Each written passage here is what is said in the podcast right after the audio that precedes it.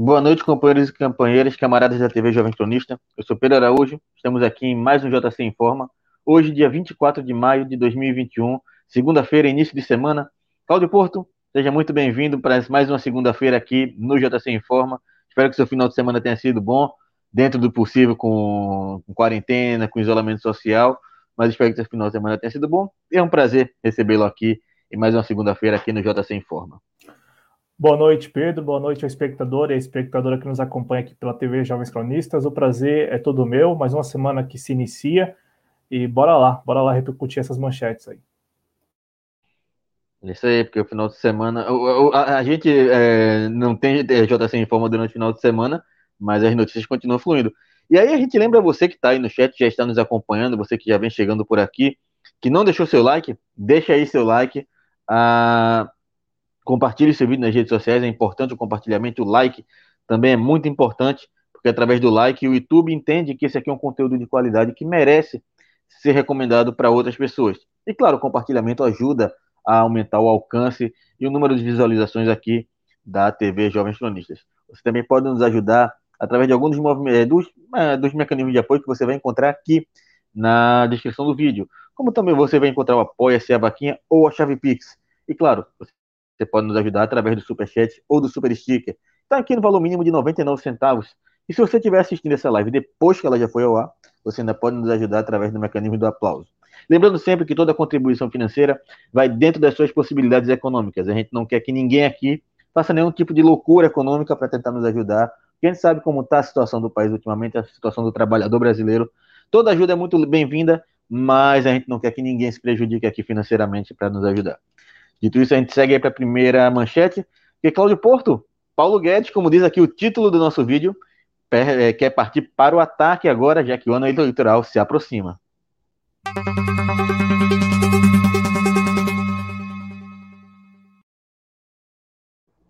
E apesar do que pode vir aparecer esse título, Cláudio Porto, inclusive quando você mandou essa sugestão de pauta ah, lá no, no, nosso grupo, no, no grupo da que a gente organiza a pauta do programa, eu achei realmente que ele queria avançar a agenda liberal dele, a agenda de privatizações, a agenda de ataques aos direitos dos trabalhadores.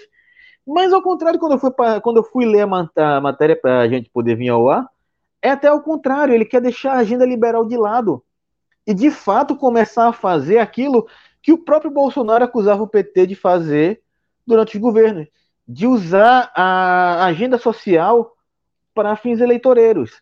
Ele diz é, Paulo Guedes claramente fala que vai, o governo vai avançar em algumas áreas, como a reformulação do Bolsa Família e até mesmo alguns outros programas que eles querem vir a implementar. Aí fica aí, Cláudio Porto, a, a, a grande questão. A, Bolsonaro ele vai realmente começar a agir como ele sempre disse que o PT faria, usando o Bolsa Família de forma eleitoreira para angariar votos, e acredito que principalmente angariar votos aqui do Nordeste, onde grande parte da população, uh, principalmente a população mais pobre, depende do Bolsa Família, e que houve aí um aumento de, eh, na popularidade do presidente Bolsonaro durante o tempo em que houve aqui a implementação do auxílio emergencial, ou você acha que é mais um discurso do Paulo Guedes, que no final das contas, a gente já acompanhou tantos aqui, tantos discursos do Paulo Guedes, vai acabar ficando nisso de só no discurso mesmo?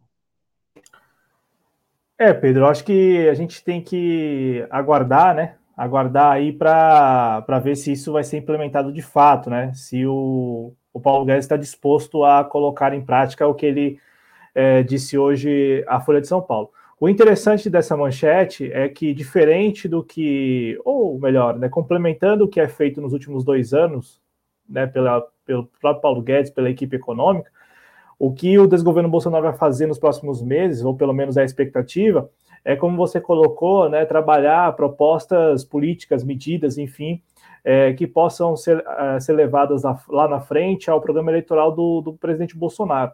Né? Então, a ideia que o Paulo Guedes transmitiu nessa entrevista à Folha de São Paulo é de que os próximos meses, ou nos próximos meses, a equipe dele vai aí colocar em prática, ou pelo menos pretende, políticas, enfim, programas, né, propostas que serão também reforçadas no programa eleitoral do ano que vem.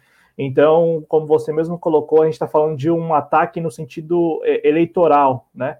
Então, a, expectativa do Paulo Guedes, da equipe econômica, enfim, deles lá, é que, que os próximos meses possam, podem servir aí para isso, né?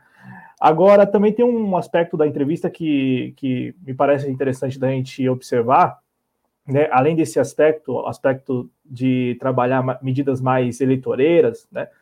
É, que, que poderão ocupar espaço no programa eleitoral do ano que vem, é, tem, tem, tem alguns trechos lá que são mensagens, né? O primeiro trecho é quando ele diz a, ao repórter, enfim, ao entrevistador, é, que, que o Brasil nunca teve um governo liberal, né? Ele não falou neoliberal, mas nunca teve um governo liberal.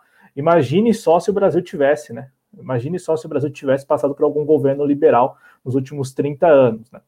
É, também tem outro aspecto, né, que, que me pareceu bem interessante da, da parte dele, ele falar que é, depois de 30 anos de governos de centro-direita, agora né, a, o Brasil é governado pela centro-direita. Eu achei interessante esse aspecto, né, esse momento da entrevista, porque é, lembra a todos nós que a agenda econômica ela é de centro-direita, ela é de direita, ela é de extrema-direita. Né? Então ela não, não, está reduzida à extrema-direita. Né?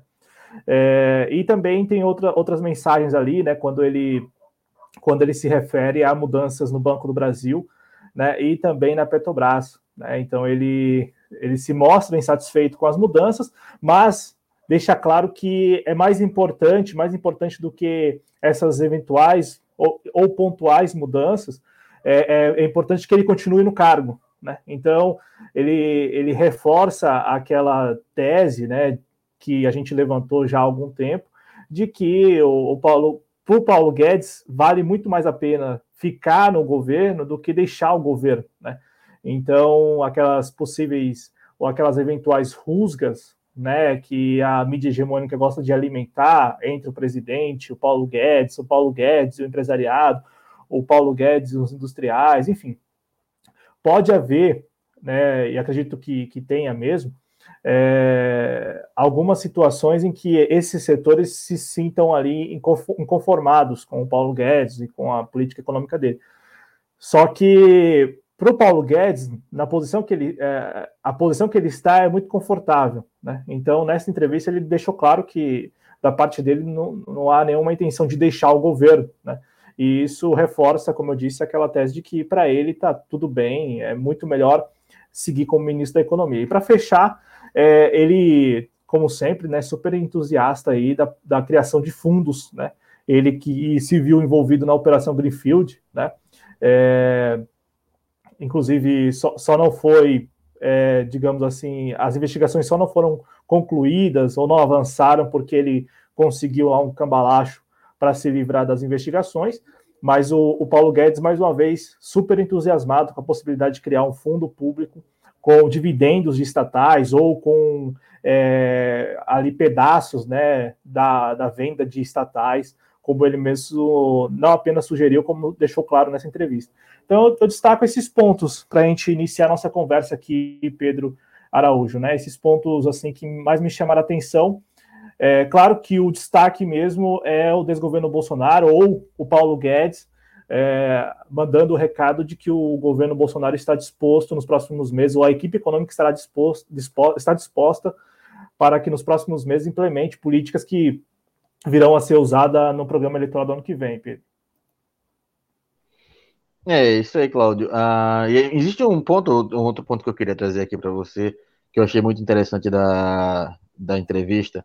Eu queria levar esse questionamento para você. Ele fala em um determinado momento que existem pessoas dentro do governo, uh, e quando ele fala pessoas dentro do governo, eu acredito, na minha leitura, e eu espero, eu queria ver sua opinião, uh, são pessoas do dito centrão, do centrão político, do centrão que comanda hoje o Congresso, que acreditam que parar, nesse momento, parar as reforma, a reforma administrativa fará o governo ganhar votos.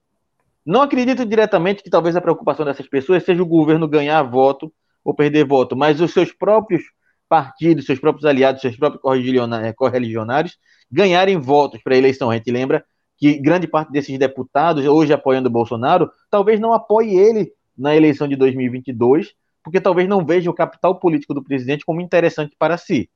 Uh, então, muita gente acha que adiantar agora a reforma da reforma administrativa pode fazer Bolsonaro ganhar votos. Paulo Guedes uh, acha o contrário, o que mostra que ele tem quer essa mudança na política liberal, mas talvez não tanto. é, não tanto a ponto de travancar suas reformas.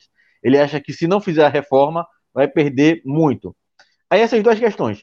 Você acredita que essas pessoas são de fato do centrão político ali, que estão enxergando seus próprios objetivos na, na possibilidade de perder votos caso a, a votação da reforma da administrativa vá ainda esse ano a plenário? Ou, e o segundo ponto, você acredita que no, quando Paulo Guedes fala em perder muito, lembrando que ele, na, na fala dele ele não fala em momento algum perder muito voto, ele só fala perder muito. Significa que é, sem a reforma administrativa não sobraria dinheiro, por exemplo, para implementar essas medidas mais eleitoreiras que ele visa vir a implementar a partir do ano eleitoral? Então, Pedro, eu, eu vejo que, primeiro, a gente não tem certeza, né? A gente não tem certeza aí é, da implementação dessas políticas, né? É, mais do que a certeza, eu, eu vejo que não, nós não sabemos a dimensão. Então, assim, elas, elas serão implementadas, tudo indica que serão implementadas. Então, o que, que será implementado nos próximos meses? O que, o que pode vir a ser implementado nos próximos meses? Esse reforço anunciado no Bolsa Família e outros programas com foco ali é, em jovens que estão sem emprego, né, que passarão a contar com a, a, um, um, auxílio que será dividido entre o empregador e, e também o governo. Então, assim, esses programas eu acredito que serão, não vou falar com certeza, mas serão sim apresentados e serão implementados. Agora, a dimensão desses programas nós não, nós não sabemos. Né? É, a dimensão é importante porque é, quando a gente fala assim, olha, o Paulo Guedes está disposto a abrir mão da agenda neoliberal é, em troca de políticas eleitoreiras para garantir a reeleição do presidente. É, é, é, esta abertura de mão aí, né, é, só seria colocada em prática com uma dimensão é, dos programas. Né? O que quero dizer com isso? Se os programas de fato forem grandes, né, no sentido de, olha, nós queremos impactar mesmo, né, ou criar uma situação artificial. É, se, se, de repente ele cria esses programas e a dimensão é muito pequena, a abrangência dos programas é muito reduzida, ele não abriu mão da agenda neoliberal. O que me parece que vai acontecer, ele não vai abrir mão. Né? Tanto é que você lembrou, tem a contra-reforma administrativa, que ele reconhece que, que pode não ser votada neste ano, né? E aí, se não for votada, será uma derrota do governo, é, é isso que ele diz na entrevista, porque agora o governo contaria com maioria no Congresso, né?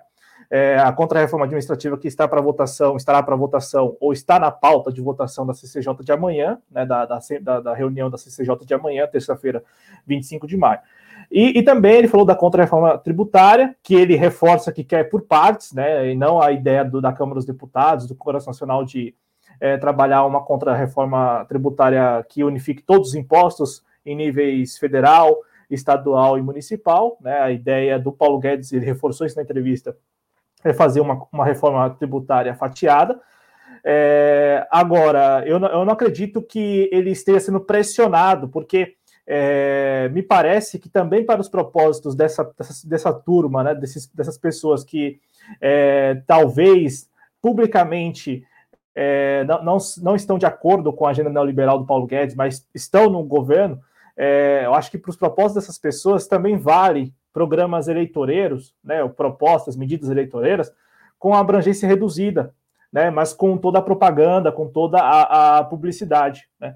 Eu acho que a estratégia vai passar por aí, Pedro e espectadores. Eu acho que a estratégia do governo para os próximos meses é: nós vamos, nós vamos implementar uma agenda social, mas de abrangência reduzida, como é o auxílio emergencial hoje. Só que com muita publicidade e propaganda, né? E aí, é, nós estamos chamando a atenção dos espectadores, de todos vocês, para esse tema, porque a gente sabe muito bem que é, ali na última fase da corrida eleitoral, o que vale mesmo é o que está na televisão e o que as pessoas estão é, sentindo nas ruas. Então, imaginemos que hoje, hoje, né, 24 de maio é, de 2021, a gente tem uma situação que é muito clara: desemprego, né, desalento, pessoas na miséria e com fome. Imaginemos que em 24 de maio de 2022 a situação ela tenha sido atenuada em razão dessa política social do, do Paulo Guedes e do presidente Bolsonaro, é, com vistas, claro, para a reeleição. O que, que vai pesar na percepção da sociedade? Este cenário atual, o cenário dos últimos três anos ou o cenário de momento? Por isso que é bom acompanhar de perto, Pedro, a implementação dessa agenda que o Paulo Guedes anunciou hoje no Jornal Folha de São Paulo. É, anunciou hoje, mas vale lembrar que na semana passada o governo também lançou um programa é, focado nos caminhoneiros, né? É, com uma série de medidas também de cunho, de cunho econômico para os, os caminhoneiros. Né? Ele, eles, o governo não tocou na, na política de preços da Petrobras, que é o essencial. Né? Veja como ele não vai até o essencial. Então, você tem aí um, um bom exemplo de que a, a agenda neoliberal é mantida, mas é, anunciou propostas, né, medidas para atenuar as condições precárias dos caminhoneiros. Então, veja como talvez aqui a gente esteja acompanhando é, uma série de medidas com vistas à reeleição, não apenas do presidente Bolsonaro, mas dessa junta que desgoverna o Brasil. Né? Porque isso inclui também o próprio Paulo Guedes, né? Que disse hoje na Folha de São Paulo que para ele é muito mais interessante continuar no governo, mesmo tendo que lidar com algumas situações ali é, de constrangimento, do que deixar o governo. E a gente sabe muito bem que para ele, para os negócios dele, é muito importante estar no governo.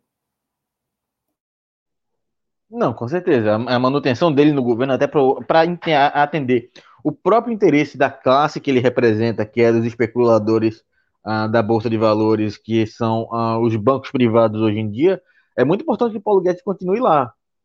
Até porque a gente nunca viu ah, os bancos eh, privados lucrarem tanto quanto a época do Paulo Guedes. E, e aqui eu estou reforçando aqui, para não falar que eu sou, que a gente aqui é, é parcial, uh, os bancos lucraram muito durante os governos do PT. Ninguém aqui negando isso. Mas há, há aqui, durante o governo Bolsonaro, um excessivo lucro dos bancos, enquanto as pessoas no Brasil estão morrendo de fome.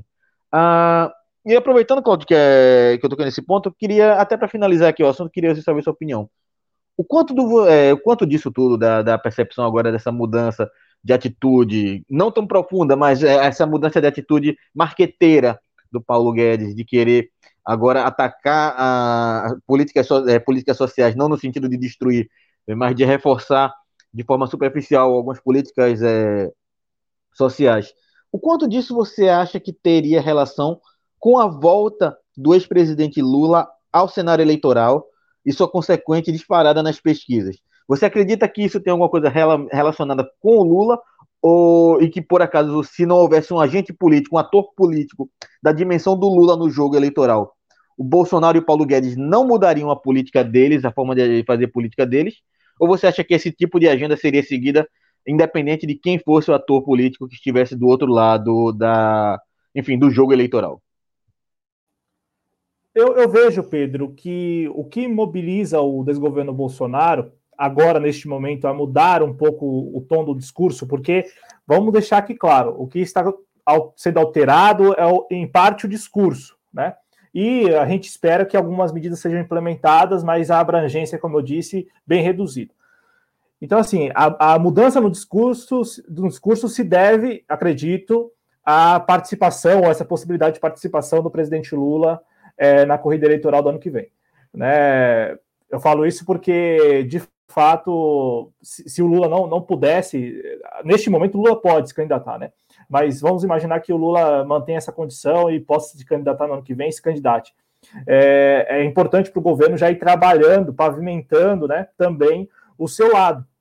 Ontem mesmo, eu acompanhando a, aquela mega manifestação, aquela grande manifestação no Rio de Janeiro, né, de motociclistas lá apoiando o presidente, é, eu, eu, fiquei pensando nisso. É, beleza, as pessoas estão aí com ele e tal, né, estão apoiando, mas o que, que o governo do Bolsonaro vai falar no programa eleitoral do ano que vem?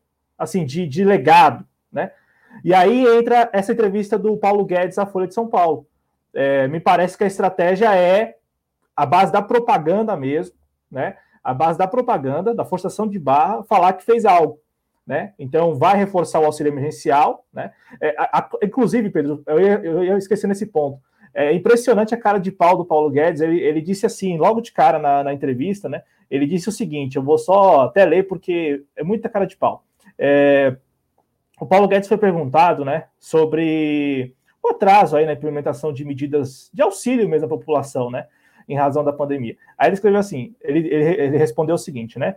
É, deixa eu até pegar o nome aqui da, da jornalista, ou do jornalista, isso, foram, foram dois jornalistas, né? A Alexa Salomão e o Bernardo Caran.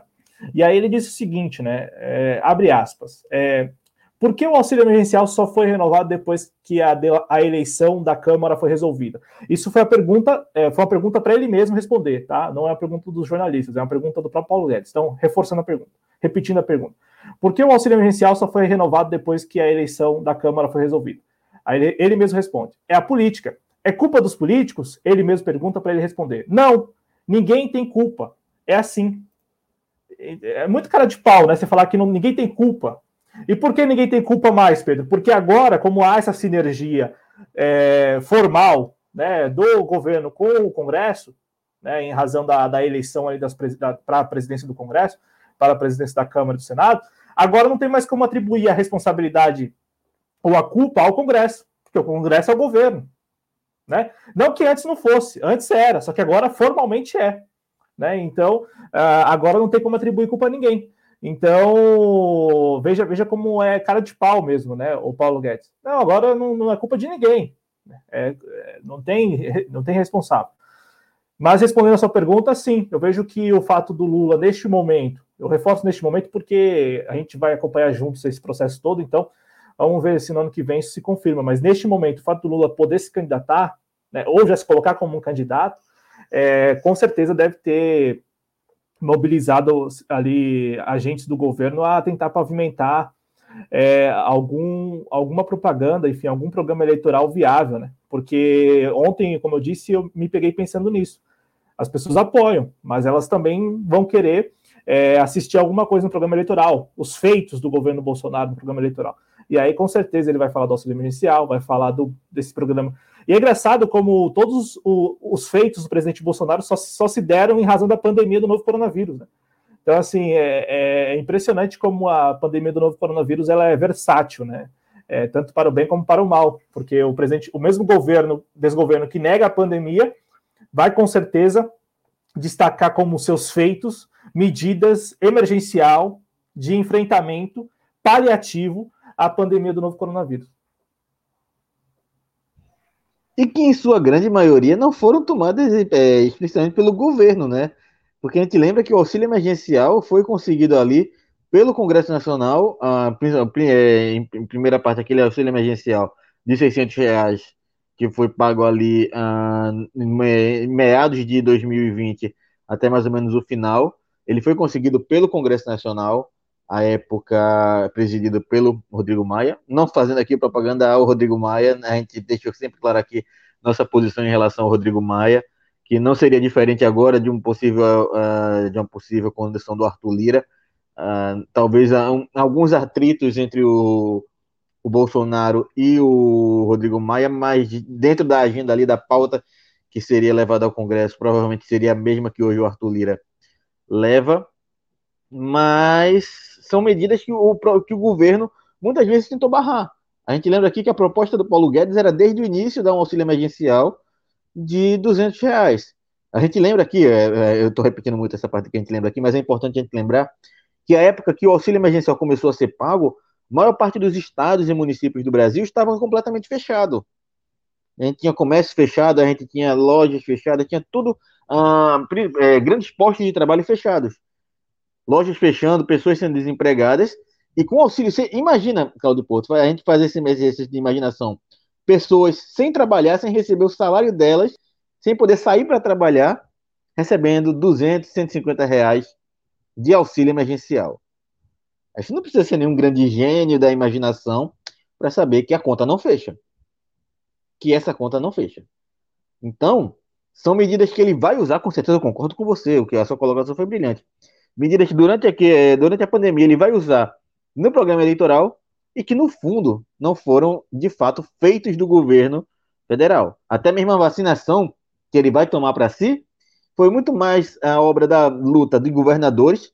E, novamente, aqui, da mesma forma que o Rodrigo Maia, não estou aqui puxando sardinha para governador, eu reitero minha posição de que os governadores hoje são tão culpados pela onda de mortes quanto o presidente da República. Uh, mas é, a gente sabe que foram os governadores, ah, como foi o caso do João Dória, que quis politizar para si a vacina uh, como é o, os governadores aqui do Nordeste com o consórcio Nordeste indo atrás da Sputnik V, que foram de fato atrás da vacina. O governo federal em si nunca brigou pela vacina. Mas como você disse, ele provavelmente vai tentar capitalizar isso para ele durante o processo eleitoral. Uh, Cláudio Porto, alguma coisa acrescentar, algum comentário acrescentar sobre a entrevista do Paulo Guedes?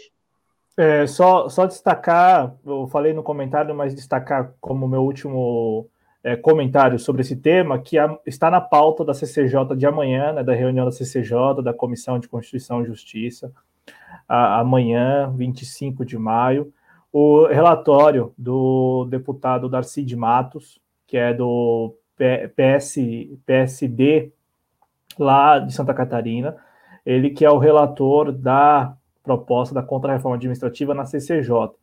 E então, amanhã, terça-feira, pauta importante no Congresso, devemos acompanhar, porque o Paulo Guedes disse hoje que é, a contra-reforma administrativa está no Congresso, pode não passar.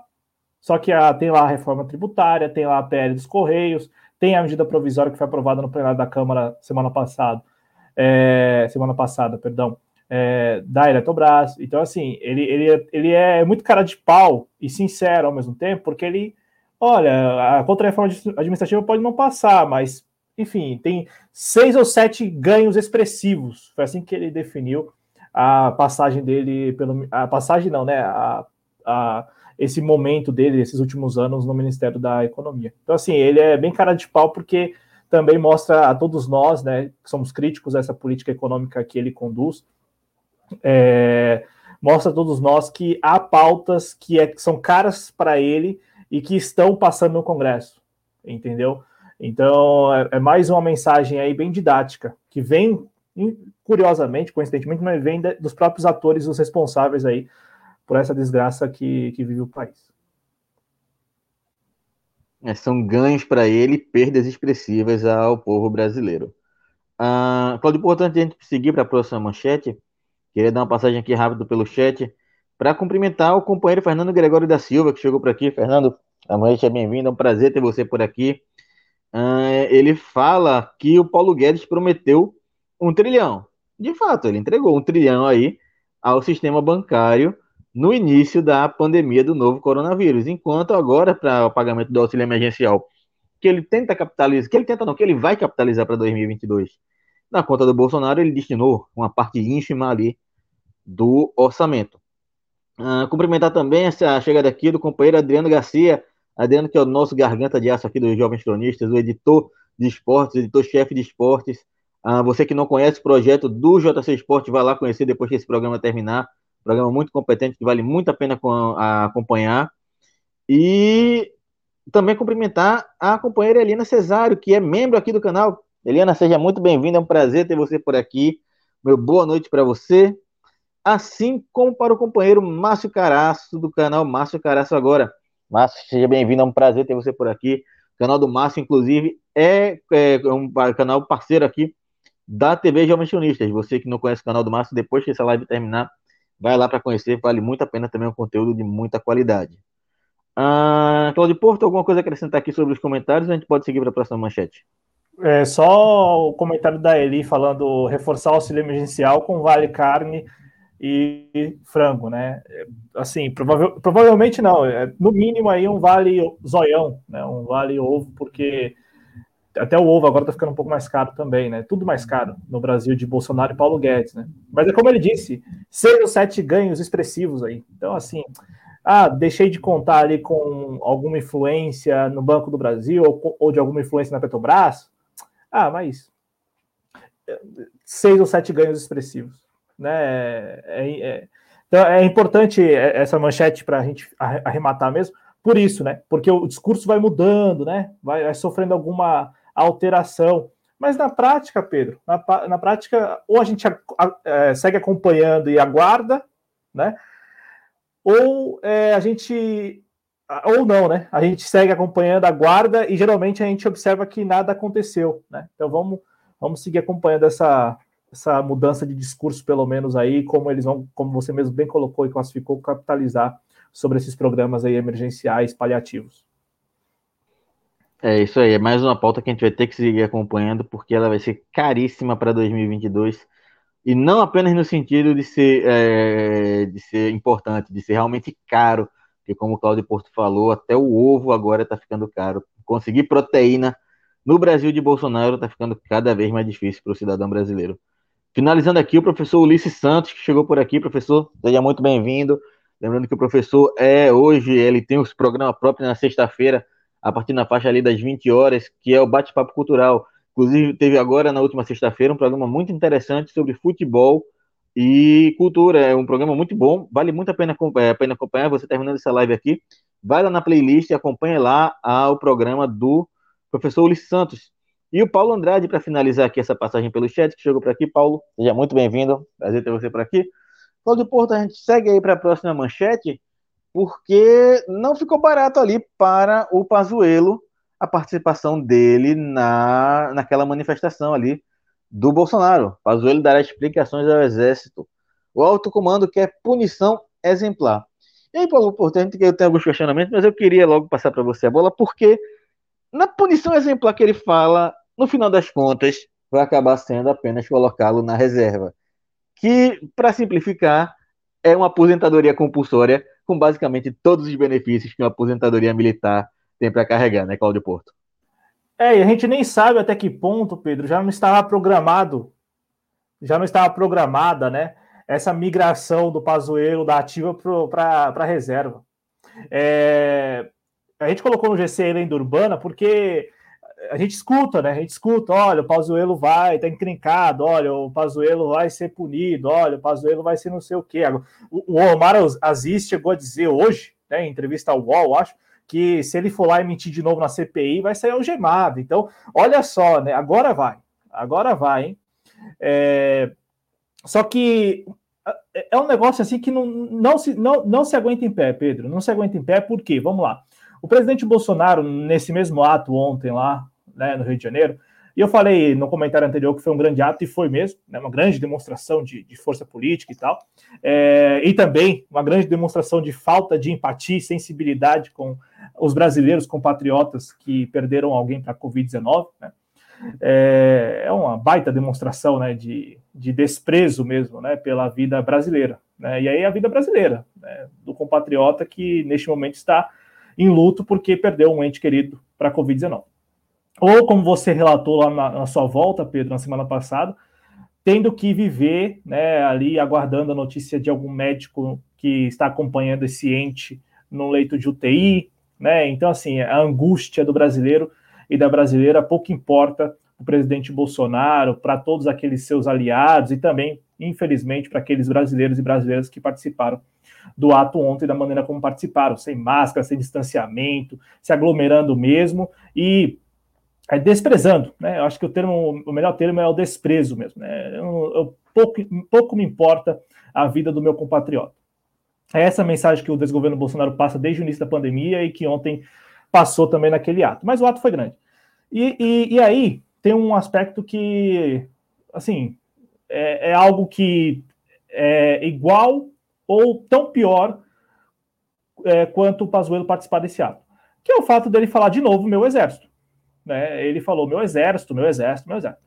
Então, assim, já que o Exército está o alto comando do Exército está tão preocupado com o Eduardo Pazuello, né, está tão incomodado com o fato do Eduardo Pazuello ter participado da, da manifestação ontem, o, o, alto comando do Exército não está preocupado com o fato do presidente da República eleito, um político, né, eleito, um civil eleito e tal, falar meu exército. Tudo bem que ele é o comandante-chefe, mas ele pode então falar meu exército. Porque o, o Exército, já que o Exército é tão independente assim, não participa de governo, como a mídia hegemônica diz, a imprensa diz, que o Exército, o Exército ficou indignado com o fato do, do Eduardo Pazuello ter participado. Isso é a versão da imprensa. Já que o Exército, né, o Exército, né, é, não as Forças Armadas, mas o Exército está tão incomodado com o fato do Eduardo Pazuello ter participado do ato ontem, por que lá atrás o Exército não emitiu nenhuma nota, em nenhuma das oportunidades em que o presidente Bolsonaro é, falou meu exército, e não apenas ontem, mas em outros atos também. Isso sem contar os milhares de militares também da ativa que participam do governo, ocupando posições. O próprio fato do Eduardo Pazuello ter participado do governo, sendo general da ativa. O Exército ficou também indignado com o fato do Eduardo Pazuello ter participado 12 meses, quase 12 meses do, é, do Ministério da Saúde? Então, assim, Pedro, é, na, eu estou fazendo juízo de valor, sim. É lenda urbana, é, essa história de que o Pazuello está, enfim, é, em ma maus lençóis dentro do Exército porque foi participar do ato lá no Rio de Janeiro. Eu não, eu não consigo acreditar nessa versão porque a gente tem muitos elementos que corroboram a outra versão. Qual é a versão? A versão de que o Exército, as Forças Armadas, participa do governo, é, não sente qualquer. Não, não vê nisso nenhum problema e, e vai continuar participando do governo. E é como eu iniciei esse comentário, eu não sei até que ponto já não estava programada essa transição aí da ativa para a reserva do Eduardo Pazuello, que, como você bem narrou para a gente, conta com várias regalias. Né? Então, assim, é uma baita punição, né? Que baita punição você ir da ativa para a reserva. Então, não, não, não sei, não sei, não é que eu não sei, mas não dá para acreditar, eu pelo menos não consigo acreditar nessa versão que a imprensa difundiu é, durante esta segunda-feira, Inclusive, para passar a palavra para você, é, eu, eu, vi é, da parte da imprensa, da Folha de São Paulo, principalmente, é, manchetes que ela não, não correspondiam à realidade. Eu vi uma manchete falando que o Hamilton Mourão disse que o Pazuello deve, deve ser punido. E, e, o, e o, o Hamilton Mourão não disse que ele deve ser punido. Ele disse que provavelmente vai ser punido. Então, assim, é, é, é, é, apostar numa narrativa ou querer criar uma narrativa que não corresponde em nenhum grau, na minha opinião, com a realidade, que é a narrativa de que há um distanciamento do exército em relação ao governo, que não são a mesma coisa, quando na prática são sim a mesma coisa. E se quiser estabelecer aí algum grau de hierarquia, a gente ainda pode falar que o presidente Bolsonaro seria uma espécie de, na minha, na minha avaliação, fantoche desses militares todos que estão no governo, principalmente dos generais que estão no entorno dele, né? Inclusive os generais que participaram ontem lá. Estava lá o Luiz Eduardo Ramos, estava lá o general Augusto Heleno. O general Augusto Heleno viajou de Brasília ao Rio de Janeiro. Eu não ouvi na, lá naquele carro de som, mas ele viajou. E sem contar os outros militares que participaram do ato, sem contar a figura do secretário. Olha só que absurdo. A mídia ontem toda falando que, em nota, a polícia, a polícia do Rio de Janeiro, a Secretaria de Polícia do Rio de Janeiro, é, tinha dito que todos os militares, os, os, os, os mil militares é, que foram ali organizados para acompanhar a, o ato lá, eles todos estavam de máscara. Só que o chefe deles, o secretário de polícia, não estava de máscara quando se encontrou com o presidente Bolsonaro e se permitiu fotografar. Então, é, é, é, muita hipocrisia também, né? Tem, tem um, um quê de hipocrisia nessa história toda. E, como eu disse, não, não consigo acreditar nessa possibilidade de um Pazuello, um general da ativa ou agora da reserva, enfim, como vai ser, é, sendo punido, advertido, sendo deixado de lado pelo Exército. O Exército que nunca fez questão de, de distinguir o que é governo e o que seria a instituição Exército. Não por acaso você tem milhares de, de militares no governo e, como eu disse, nenhuma nenhuma nota sequer é, confrontando os discursos, pronunciamentos, enfim, as versões que são ditas pelo presidente da República no sentido de que o Exército está à disposição dele.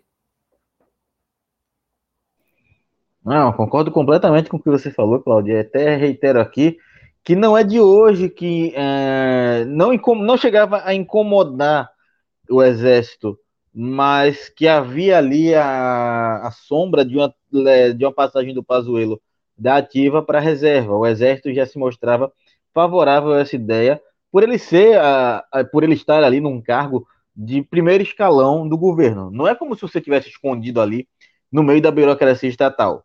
Você estava num cargo de destaque, cargo da é, um general da ativa num cargo de destaque. Por mais que não, é, não, não vou dizer, eu vou dizer a palavra incômodo aqui por falta de uma palavra melhor. Mas por mais que houvesse esse incômodo do exército, como o Claudio falou aqui, o Claudio foi brilhante na colocação dele, nunca fizeram nada para. Uh, nunca é, ameaçaram a punição pelo Pazuello ser parte do governo, sendo general da ativa. Nunca ameaçaram o Pazuello de, de punição por nenhuma manifestação política dele, por se deixar praticamente humilhar a questão do é, um manda, outro obedece, para um general da ativa para a hierarquia do exército, não, não, não seria visto com bons olhos. Mas o Claudio falou que o exército nunca se preocupou em punir nenhuma dessas posições do Pazuello. Não acredito que vai ser agora. Se houver uma punição, ser essa, é, essa punição que eu acredito que todos nós aqui queríamos uma punição dessa, ser colocado em aposentadoria ganhando todas as regalias do exército brasileiro.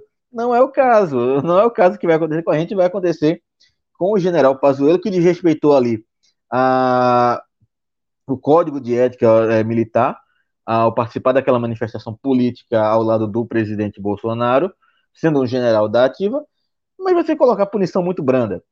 Agora, Cláudio, uh, você tocou num ponto muito interessante aí, uh, que é a questão do Hamilton Mourão e como a mídia reportou a fala dele. E aí, é, para te devolver a palavra, eu queria é, te lançar essa pergunta. Uh, até que ponto você acha que a mídia ainda talvez conte aí ou espere uh, um possível impeachment do ex do presidente Bolsonaro e ainda continue apostando em tornar a imagem do Hamilton Mourão mais palatável. E aí saia com essa questão do Hamilton Mourão diz que ele deve ser punido como se ele tivesse, é, é, como se ele reprovasse a atitude do General Pazuello, quando de fato ele não fez isso, ele não reprovou diretamente a a, a atitude do Pazuello. Quanto você acha que a mídia ainda aposta na figura do Hamilton Mourão, ou para complementar esses últimos anos de mandato do Bolsonaro, ou talvez aí como uh, ele espera talvez criar uma terceira via usando a imagem do Hamilton Mourão? Pedro, eu vejo que a mídia ela cumpre um papel muito importante nessa trama toda, é, que é, é uma engrenagem assim fundamental, porque é a engrenagem que cria narrativas. Porque, vamos lá, é, no final das contas, é um, um jogo de ganha-ganha. Por quê? Porque o Pazuello ganha, o presidente Bolsonaro ganha, os militares ganham, o exército ganha. E eu posso tentar explicar aqui para vocês isso. Vamos lá. O exército ganha por quê? Porque a versão que é transmitida para o grande público é: o exército não tem nada a ver com o governo. Mas o exército tem tudo a ver com o governo. Na prática, sim.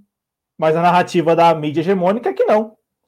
Ué, se tem generais incomodados, generais pé da vida com o Pazuello, veja, o Pazuello semana passada fez mais de uma vez, fez em, em, mais, de uma, mais de uma menção elogiosa ao governo Bolsonaro e ao presidente Bolsonaro.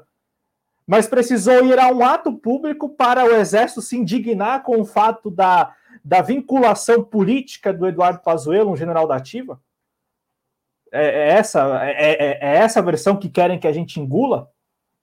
A versão de que há poucos dias atrás o Pazuello estava lá na CPI falando bem do Bolsonaro e falando bem do governo, e não tem problema. Um general da ativa falar bem do governo, é, dar sua opinião sobre um governo, não tem problema. O que, se, já, o que já representaria, né, ou que já configuraria uma opinião política, né? Então, portanto, estaria também ferindo esses códigos todos, enfim, essa, essa, essas, esses códigos, né, para ficar nisso. Mas não, precisou ir a um ato público, precisou subir lá no, no carro de som, precisou ser aplaudido pela militância bolsonarista para o exército ficar indignado. Falar, peraí, aí não dá. Né? E, e sem contar que o, a questão, a relação militares ou forças armadas né, e, e governo Bolsonaro não fica apenas, antes ficasse apenas na questão do, do Pazuello, mas não. Você tem números aí da ordem de, de 6 a 11 mil militares ocupando cargos no governo, como você disse, na burocracia ou até mesmo em, em, segundos, em segundo escalão por aí, em ministérios, em autarquias, em órgãos públicos, e muita gente da, da, da ativa. Ah, então no segredo pode. Aquilo que não está à, à vista do público pode. Agora, o cara ir lá subir no carro de som já pega muito mal. Né? E, e, não é a primeira vez que um militar, eh, seja da ativa ou da reserva, faz essas demonstrações. Lá atrás, neste mesmo governo, para não ir lá no governo Lula, o Augusto neste governo, subiu num carro de som também lá em Brasília, ah, mas ele é da reserva, então ele pode. Tá bom. Tá bom, é. É então, por que o governo ganha? Por que o Bolsonaro ganha? Porque todo mundo fica aí falando, né? A mídia, principalmente, ganhando essa narrativa que não tem pé nem cabeça na minha avaliação, que é essa narrativa aí que a gente já, já descreveu, né, a narrativa de que os militares não fazem parte do governo, o governo ganha por quê? Porque a militância vai lá e fala o seguinte: Pazuello tem razão, os militares estão com a gente, essa é a percepção da, da sociedade, ou da base da sociedade. E o outro lado fica na crença de que o exército vai punir o Pazuello. É, é uma crença. Porque, pelo menos na minha opinião, é uma crença. Ah, o exército agora vai. Olha, fontes anônimas do exército, general, general de quatro estrelas, no anonimato, disse. Peraí, já que a instituição vale tanto assim, já que a, o exército, a instituição exército se preocupa tanto com o seu nome e com o seu prestígio, deveria vir publicamente, né? Publicamente. Ou vai, vai ficar falando para o general de quatro estrelas no anonimato para a imprensa? É, é assim que, que, a, que a banda toca? Então, Pedro, o governo ganha por isso, né? Porque você tem, de um lado, o reforço, mais uma demão de que o exército faz parte do governo, né? O que é verdade, e aí isso para a militância bolsonarista é um ponto positivo. Para a oposição, fica na crença de que o Pazuello agora está se ferrando, né? Está encrencado, enfim, logo menos vai ser punido, logo menos vai ser deixado às traças pelo exército, o que eu considero muito difícil de acontecer, né? Ah, o exército vai abandoná-lo lá como um, um, um vai abandoná-lo lá, no, enfim, vai deixá-lo de lado, que eu acho muito difícil. E também é, o próprio Pazuello ganha, como a gente já descreveu, com essa possibilidade de ir para. A possibilidade de não, fatalmente ele iria para reserva. A gente não sabe, e é sendo bem honesto com vocês, a gente não sabe se isso já estava programado ou se foi antecipado, né? O que também já é um absurdo, porque, como a gente disse, ele ficou 11 meses no governo, pelo menos 11 meses no governo, 11, 12 meses, né? É, então, então, assim, é, é um negócio que não tem pé nem cabeça por essas razões, né? É, agora, particularmente, não acredito no Pazuello sendo punido. A punição que vão dar a ele é ir para a reserva. O que é, para ele, não é uma punição, né? E ele sabe que não é. E, e, e também para passar a palavra, né? Essa história de que ele reconheceu que errou e que.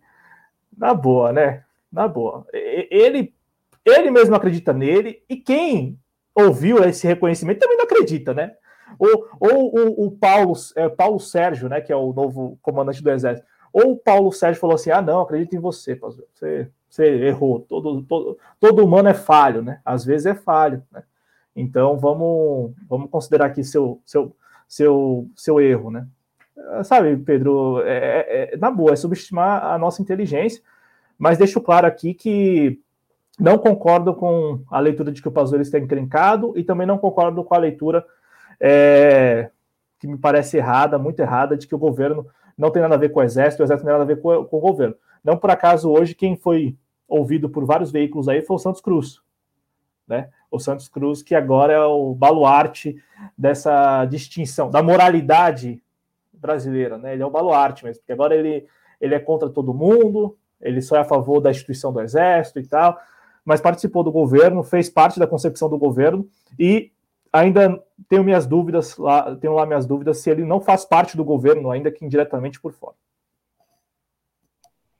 É, a gente sabe aí que, é, apesar de estar tá aí hoje na, na dita oposição, e até talvez esteja tentando se querer ali como uma terceira via, vai saber quais são as pretensões políticas, existe a possibilidade muito grande de que essa ruptura aí do Santos Cruz com o governo Bolsonaro possa ter sido fabricada tanto quanto a ida do Pazuello para a reserva. Quando é importante arrematar aqui o assunto sobre Pazuello, Uh, hoje saiu a nota de que grande a maior parte dos senadores que compõem a CPI da Covid querem chamá-lo novamente a depor. A gente já chegou aqui na conclusão, e é, acredito que nós dois concordamos com isso, que ele não vai ser punido de forma alguma. Mas qual você acha que vai ser a repercussão de uma nova ida do Pazuello à CPI da Covid, principalmente agora, depois que ele, uh, ele chegou a afirmar várias vezes de que ah, é a favor do uso de máscara e das, eh, das medidas de distanciamento social propostas pela OMS, mas aparece no, é, no evento com o presidente Bolsonaro sem máscara. É, você acredita que vai haver alguma repercussão é, politicamente falando assim? Ou você acredita que vai ser mais do mesmo que a gente já viu nos últimos dois depoimentos do general Pazuello? É, vai, vai mobilizar as pessoas, isso eu tenho certeza. As pessoas estão mobilizadas em torno desse, da situação do Pazuello. E, e quais pessoas? É, curiosamente, a opinião pública. Porque a base da sociedade, os brasileiros que estão alheios a todo esse processo aí, que não acompanham o CPI, né, que não fazem premiere de CPI, os brasileiros comuns, eles, assim, eles não estão acompanhando. Então, não muda em nada a vida dessas pessoas. Ao contrário, né, mudaria se o governo, em algum momento, e o Congresso Nacional também, trabalhassem para um programa de estímulo ao emprego, retomada de renda e todos aqueles temas todos que a gente já vem abordando há muito tempo. Mas não, o Congresso Nacional todo está focado, é, é, o, o, foco, né, assim, a, da repercussão do trabalho no Congresso é a CPI. Então, com certeza vai mobilizar a opinião pública, já está mobilizando, como eu disse, você tem dois lados aí nessa, nessa disputa de narrativa. Um lado é, é, o lado da bolsonarista e do exército também, né, que é, que é uma narrativa muito conveniente, que é a narrativa de que para os bolsonaristas o, o exército faz parte do governo e pertence ao presidente Bolsonaro. Para o exército, a narrativa é de que o exército não pertence ao governo Bolsonaro, mas está no governo Bolsonaro. Tem, tem como ser mais conveniente do que isso? Não tem. Né? Imagina só a posição super cômoda do exército neste momento, com, sei lá, milhares de militares no governo, mas a, a mídia falando que o exército não faz parte do governo, ou que há incômodo de militares, de generais e escambau a quatro é, contra o governo, né? É, ou contra essas manifestações políticas de militares.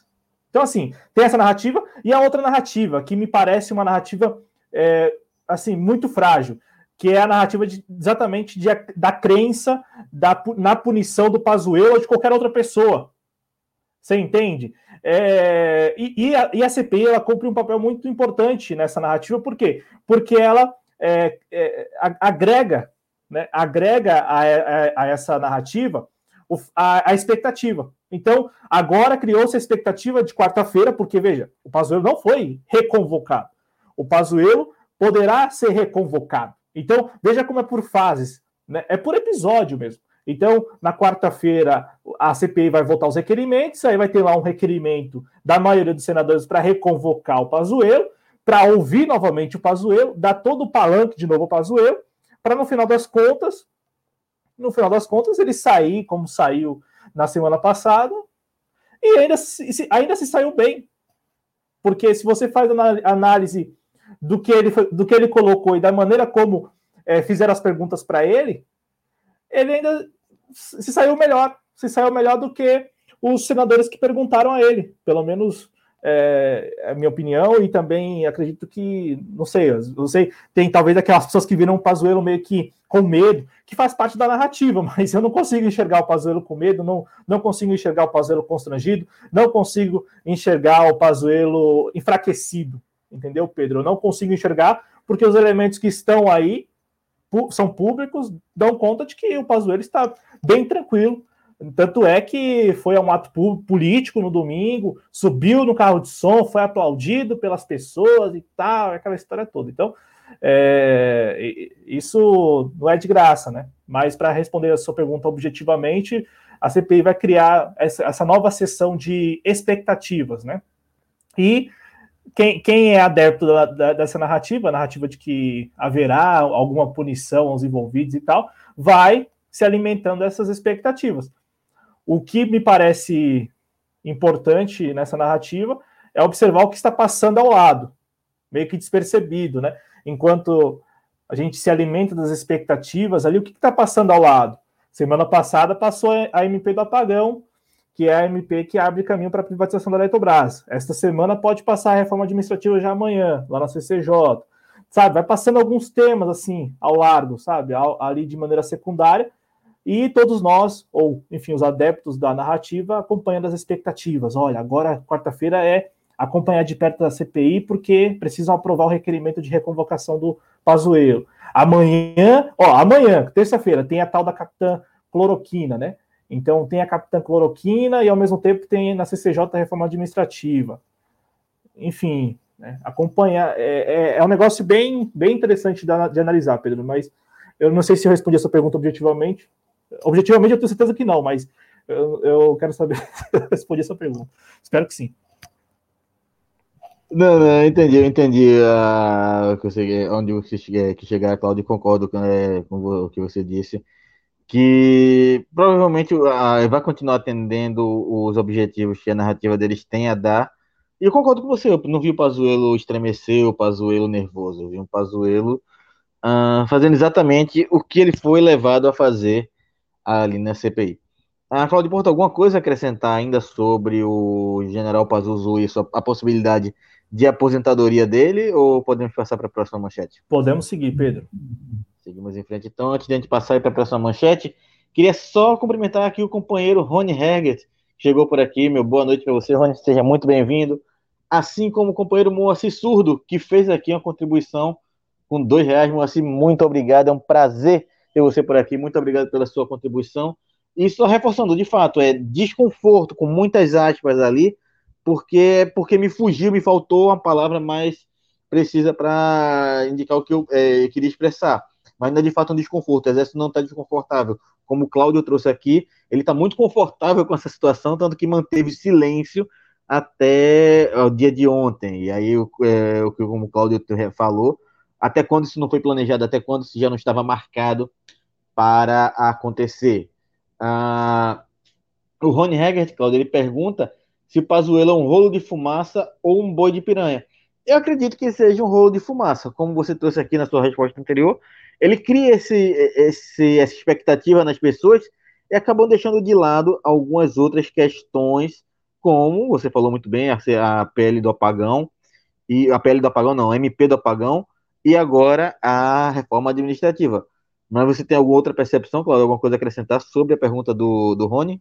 Concordo plenamente com você. Eu também vejo ele como um rolo de fumaça.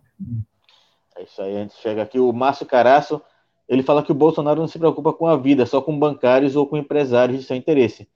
Principalmente tem interesse em vender o nosso país. E isso é, é, é, é algo que não dá nem para é, nem debater, nem discordar, porque é o que o governo Bolsonaro vem mostrando a gente falou hoje sobre um trilhão que ele deu ao, ao setor bancário à época da, do início da pandemia, enquanto para as pessoas que precisavam de fato de auxílio emergencial, ele legou aí uma parte ínfima do orçamento. O Eduardo Lima, ele Posso? chega a falar que. Opa! Não, só, só uma correção no comentário do Márcio. É, só, só se preocupa com as, com as vidas dos banqueiros, porque coitados dos bancários, os bancários estão tendo aí que lidar com a pandemia, tendo que atender as pessoas, prestar o seu serviço, e muitos deles ainda tendo que, ao mesmo tempo que lidam com a pandemia e com o atendimento né, público, porque é, do ano passado para cá a gente está vivendo um fenômeno que é o fenômeno da bancarização, né, da bancarização, perdão.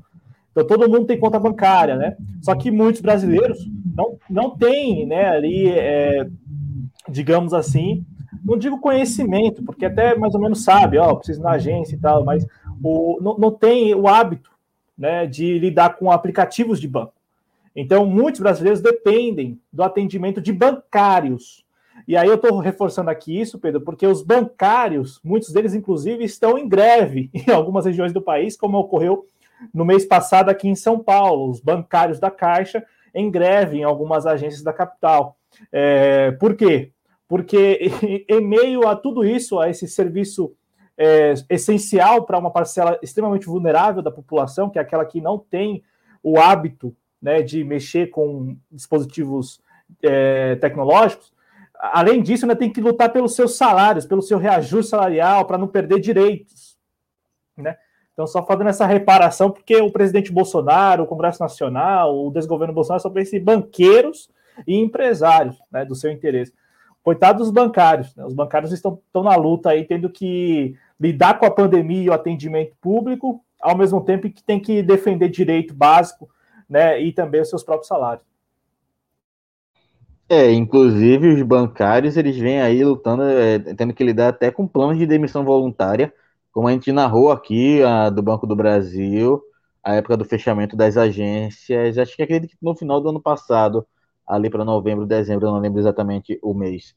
Uh, mas aí, depois aí o que o Claudio disse, bancário está aí lutando, banqueiro está aí lucrando. Uh, a gente pega aqui o Eduardo Lima, que ele fala, citando aquela letra do Legião Urbana, que é um general de quatro estrelas que fica atrás da mesa com o Pazuelo na mão. Não, não sei até que ponto ele está ali com o Pazuello na mão, ou até que ponto ele está sendo instruído a ser mantido com aquela pose. Acredito que é, é, ainda reforço o que a gente falou por aqui, que ele é uma, um rolo de fumaça ali pronto para deixar a boiada passar enquanto está todo mundo focado nele. O Moacir Surdo pergunta aqui: essa punição engana quem? O cara, durante toda a carreira militar, foi corretíssimo. Agora, Maduro General virou moleque. Não, queria que ele tenha virado moleque, nem sei se ele é, foi correto a vida inteira. O Pazuello, ele era um desconhecido para a grande maioria da população brasileira, até assumir como ministro da Saúde. Acredito que só quem conhecia o general Pazuello é quem está mais inteirado pelo meio militar ou das notícias de dentro do, é, dos quartéis militares. Mas o Pazuello nunca foi uma figura de destaque, nem entre os generais, porque a gente tem ali o Vilas Boas, a gente tem o general Heleno, uh, a gente tem várias figuras militares, vários generais que têm, de fato, uma figura mais conhecida, né? Cláudio Porto. Pazuello nunca fez parte desses generais mais conhecidos. É, ele nunca fez parte, né, o, o, Pedro, ele nunca esteve nessa prateleira aí de generais conhecidos, mas é, veja, até ele assumir o Ministério da Saúde, ele estava numa posição muito estratégica, que era a de coordenador das ações ali de chegada de venezuelanos na fronteira Roraima-Venezuela. E não é pouca coisa, né? Um general que, que nos últimos anos, eu não tenho aqui exatamente o período em que ele esteve à frente dessa, dessa ação lá em Roraima, mas ele esteve lá por um bom tempo coordenando né, todas as ações ali é, em relação aos tidos como refugiados é, venezuelanos. E além dele, né, também aquele sujeito, o Carlos Wizard, né? Inclusive, não está muito claro, é, não está muito clara essa vinculação dele com o Wizard, qual era a relação deles dois, quais eram os negócios, né? Não relação, mas quais eram os negócios que eram feitos? Porque o Wizard, quando ele porque a gente descobriu isso tudo quando o Pazuello chegou ao Ministério da Saúde, porque o Pazuello chegou ao Ministério da Saúde e quis também é, lotear um, um, um, dos cargos ali para o Wizard, né? E aí a gente descobriu que os dois já estavam juntos lá em Roraima, lá em Pacaraima, né? Os dois juntos. E o Wizard deu aquela desculpa super esfarrapada de que são trabalhos filantrópicos, né? Ele realiza trabalhos filantrópicos lá na, na fronteira é, de Roraima com do Brasil com a Venezuela, né?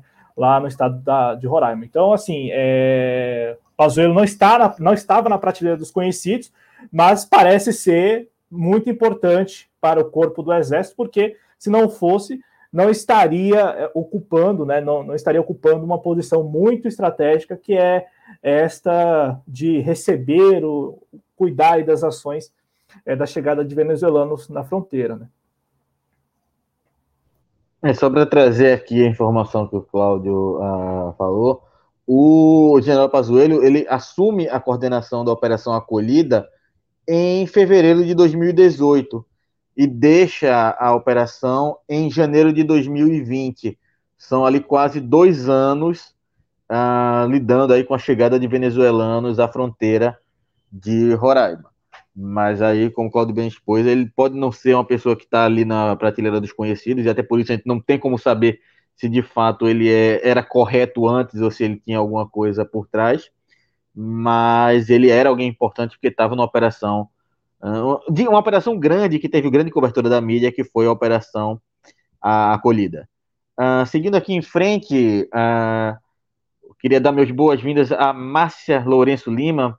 Márcia, seja muito bem-vinda. Ela fala que a CPI está distraindo a atenção das pessoas enquanto passa a boiada, que foi basicamente o que a gente falou aqui.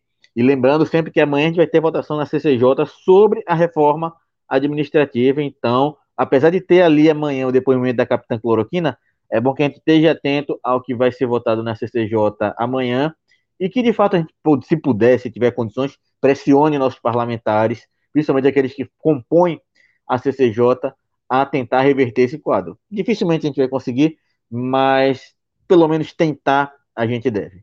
Ah, Cláudio Porto, alguma coisa a acrescentar ainda? Ou a gente segue para a próxima manchete? Podemos seguir, Pedro. Seguimos em frente, porque o presidente Bolsonaro foi acompanhar a posse do presidente do Equador. E aí, veja que curioso, Cláudio Porto. Enquanto no domingo ele estava ali desfilando sem máscara no meio de todos aqueles motoqueiros, mais de mil policiais militares, causando aglomeração, usando dinheiro público para fazer um ato político, ao subir num carro de som para discursar daquela forma, ah, como se fosse basicamente uma, uma campanha política. É quase um comício político o que Bolsonaro fez. Sem máscara, sem seguir distanciamento social, sem seguir nenhum protocolo uh, sugerido pela OMS. Ao chegar em solo estrangeiro, ele se vê obrigado a usar máscara. Então, Cláudio Porto, aos compatriotas, o legado do coronavírus lá fora eu tenho que passar a imagem de que eu tô querendo, que eu tô seguindo as recomendações da OMS. Que tipo de pensamento é esse? Ele acredita que lá fora as pessoas não veem o que ele faz aqui dentro? Ou ele realmente não se preocupa com a vida do brasileiro, do compatriota brasileiro, enquanto lá fora ele se vê obrigado pelas leis de outro país a usar o equipamento de proteção, Cláudio Porto? É hipocrisia, né? É, é, é um ser hipócrita, né? O... E, e, veja, Pedro, assim, ele de fato, né, assim, super, super despreza mesmo a vida do brasileiro, porque ele não tá nem aí. Tanto é que tem uma foto dele com a roupa que ele estava lá no Rio de Janeiro, mas com máscara já. Por quê? Provavelmente eu acho que foi quando é, ele foi embarcar para o Equador, que foi, foi ontem à noite. Então, assim, ele faz tudo de caso pensado, ele, os aliados dele, é porque todo mundo que foi, o Eduardo Bolsonaro foi também para o Equador, e estava lá de máscara.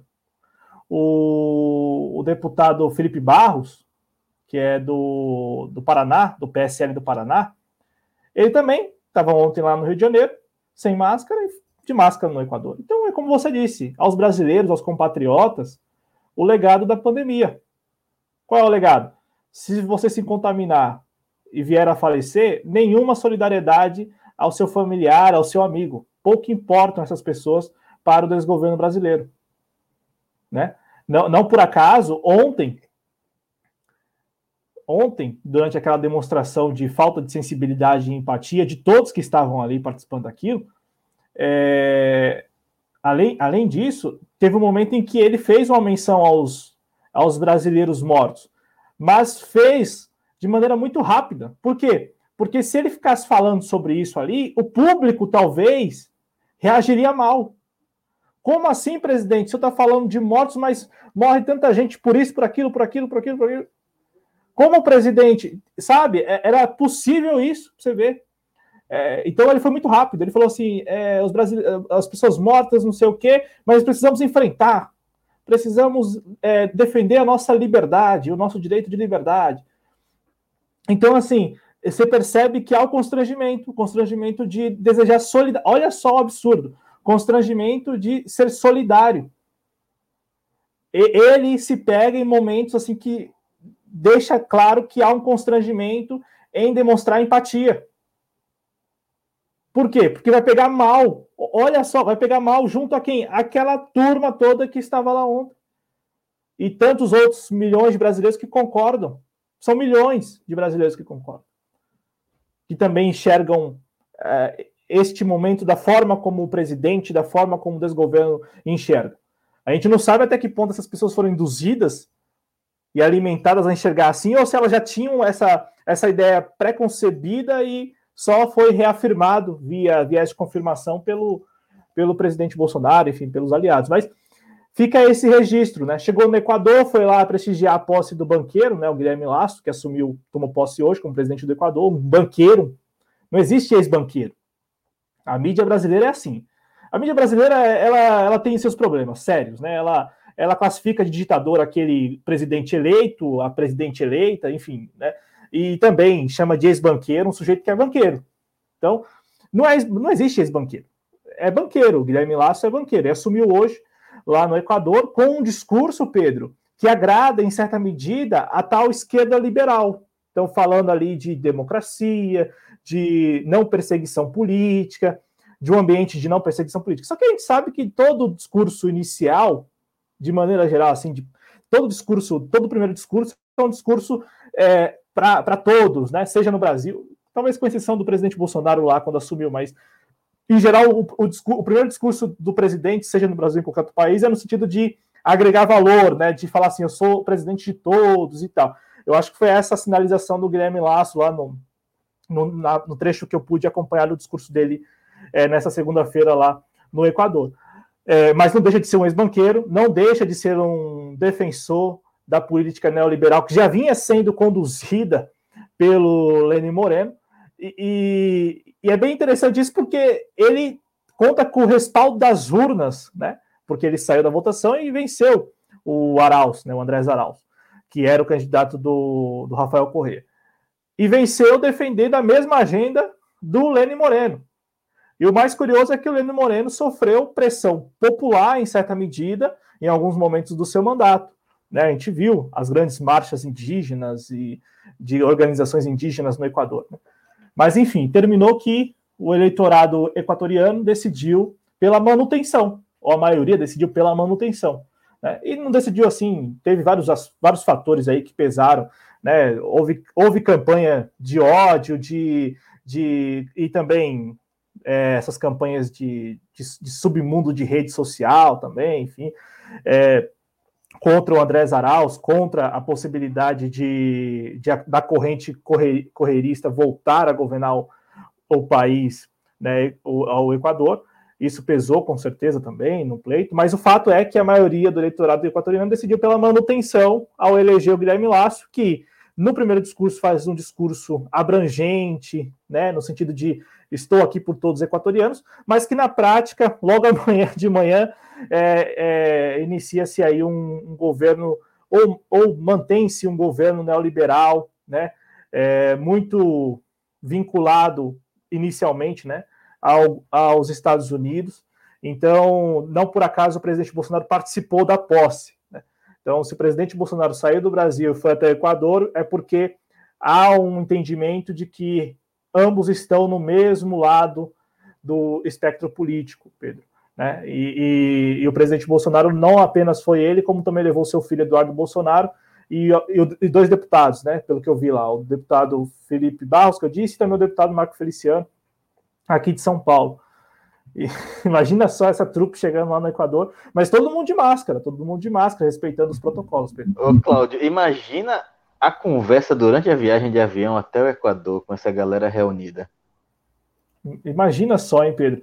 Mas é, é, tem um comentário aqui que chegou no chat, só vou puxar rapidão, porque é, veja, nós temos leis, leis no Brasil que obrigam o uso de máscara, que, que, que inclusive é, limitam a realização de eventos com multidões. Nós temos isso, decretos, leis. Só que esses decretos e leis não valem nada, mas não valem nada para todo mundo. Se eu faço algo aqui na minha casa, além de eu ser insensível, de eu não ter empatia com os compatriotas que estão neste momento tendo que passando pelo, pelos seus piores momentos, né? Porque todos, todos os relatos, é impressionante como todos os relatos de quem pegou Covid ou quem conhece alguém que pegou Covid é no mesmo sentido, vai no mesmo sentido. É algo que essas pessoas não, não querem que ninguém mais pegam. Que ninguém mais peguem porque o negócio é tenso mesmo. Então, assim, já que a situação é grave, então, além de eu ser insensível e demonstrar uma falta de empatia, eu provavelmente serei punido. Agora, o presidente Bolsonaro e os prefeitos que o recebem e alguns governadores que o recebem também, desde o ano passado, têm permitido essa, essa farra que é a real. O presidente Bolsonaro não, não interrompeu a sua agenda desde o ano passado. Então, por exemplo, na semana passada a gente viu o Flávio Dino, né, a Secretaria de Saúde lá do, do governo do Maranhão, é, notificando o presidente da República com uma autuação porque ele gerou aglomeração lá. Só que no ano passado, Pedro, ele esteve lá no Maranhão e não foi autuado. E aí? E aí? Assim como esteve em outras regiões do país, também não foi autuado. Mesmo vigorando nessas regiões todas, até onde a gente sabe, decretos, leis, no sentido do, pelo menos, do uso obrigatório de máscara. Então, assim, ah, é, na, na, na, época em que ele esteve no Maranhão, podem falar isso para mim, né? Na época que ele esteve no Maranhão, lá em outubro do ano passado, não tinha um decreto determinando que era, era proibido a realização de evento, mas, era, mas tinha um decreto obrigando o uso de máscara. Não é possível que o Flávio Dino, em algum momento do ano passado, tenha revogado um decreto ou lei no sentido de uso de máscara. Até onde a gente sabe, o uso de máscara ele é obrigatório desde março do ano passado, desde abril do ano passado. Então, os eventos até podem ser realizados com um número de pessoas, né? Mas o uso de máscara é obrigatório. Mas o presidente esteve lá em outubro e não usou máscara. E aí, ele foi autuado? Não foi. Por que foi autuado agora? Por que foi autuado agora? O que, que aconteceu? Lá atrás ele gerou aglomeração. Inclusive, eu estou até com a matéria aberta aqui. Foi na cidade de. É... Deixa eu ver aqui. Ah, ele esteve, ó, em São Luís e em Imperatriz que é a segunda cidade maior, a segunda maior cidade do Maranhão. Então, em outubro do ano passado, em 29 de outubro do ano passado, ele esteve no Maranhão e foi em São Luís e em Imperatriz. E por que não autuaram ele? Ele gerou aglomeração, tinha um monte de gente, ele e muita gente sem máscara. E até onde a gente sabe, o uso obrigatório de máscara estava vigorando. Porque eu não posso aqui afirmar que não podia realizar nenhum evento, mas assim, também imagino que não, não, não pudesse realizar nenhum grande evento com aglomeração. Então, Pedro, para pontuar isso, né? As leis, os decretos existem, mas valem para mim, cidadão comum, valem para você, cidadão comum. Agora, o presidente da República, para os seus aliados, enfim, a gente que o apoia, que vai participar desses grandes atos aí, desses grandes atos, não, né? Ah, não apenas os grandes atos também, atos de rua, mas esses eventos aí de, de, de inauguração de obra, não, essas leis, esses decretos não valem nada. É, é, é, a questão que você trouxe aqui é muito séria, porque uh, ontem, uh, durante a comemoração do título do, do meu time aqui, o Náutico, houve uma aglomeração na sede do clube. O clube foi autuado de forma certa. Discordei de ter tido aglomeração das pessoas terem ido comemorar o título na sede do time. Não, é, por mais que a euforia, a comemoração, também comemorei muito dentro da minha casa. Mas o momento não pede aglomeração em canto nenhum. A gente ainda está na pandemia, ainda mais de mil pessoas ainda estão morrendo todo dia. Não é o momento de sair de casa para aglomerar em canto nenhum. Ah, todos os protocolos foram seguidos. De novo, repito aqui toda vez o que eu digo: vírus não segue burocracia. O vírus não vai chegar lá em você e perguntar: passou álcool em gel, tá usando máscara, a máscara é do tipo certo, tá, tá um metro e meio de distância do outro. Não, ele não quer saber disso. Essas medidas diminuem a possibilidade de você contrair o vírus. Não vai impedir que você contraia o vírus. Ainda mais no espaço pequeno, que é uma sede social de um clube, que nem sempre tem espaço para ter mais de 100 pessoas sem aglomerar de fato. Então não é o momento para isso. Então, se serve para um clube de futebol, tem que servir para o presidente da República. Até porque o presidente da República é aquele que tem que dar o exemplo.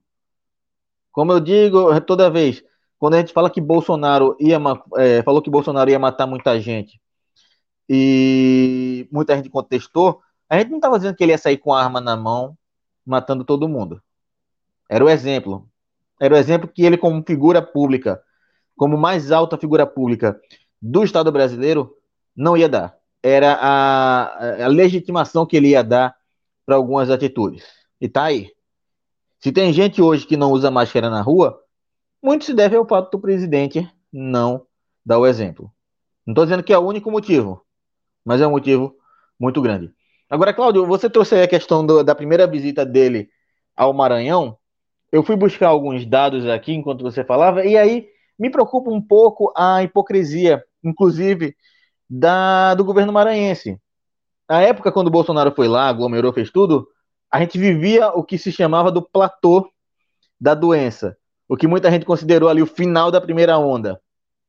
E naquela época morreram, nesse dia morreram 439 pessoas no Brasil. A gente reitera aqui que 439 pessoas é um número ainda muito alto. É um número muito alto de gente.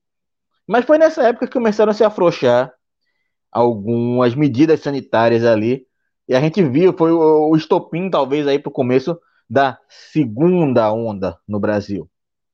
E eu te pergunto, até para a gente é, finalizar aqui o assunto, você acha que talvez essa, essa aplicação de multa pelo governo do Maranhão, o governo Bolsonaro, se deve ao fato de a gente estar tá vivendo um período mais, uh, uh, mais rígido, mais rigoroso da pandemia, inclusive com a chegada de uma segunda onda de, de uma segunda onda não, da variante indiana ao estado, e, pra, na sua opinião, seria também hipocrisia o fato de que agora está morrendo 1.400 e antes morre 400, como se tivessem ali é, majorando, é, quantificando quanto vale uma vida, 400 vidas valem menos do que 1.400 vidas, não numericamente falando, mas em termos de importância?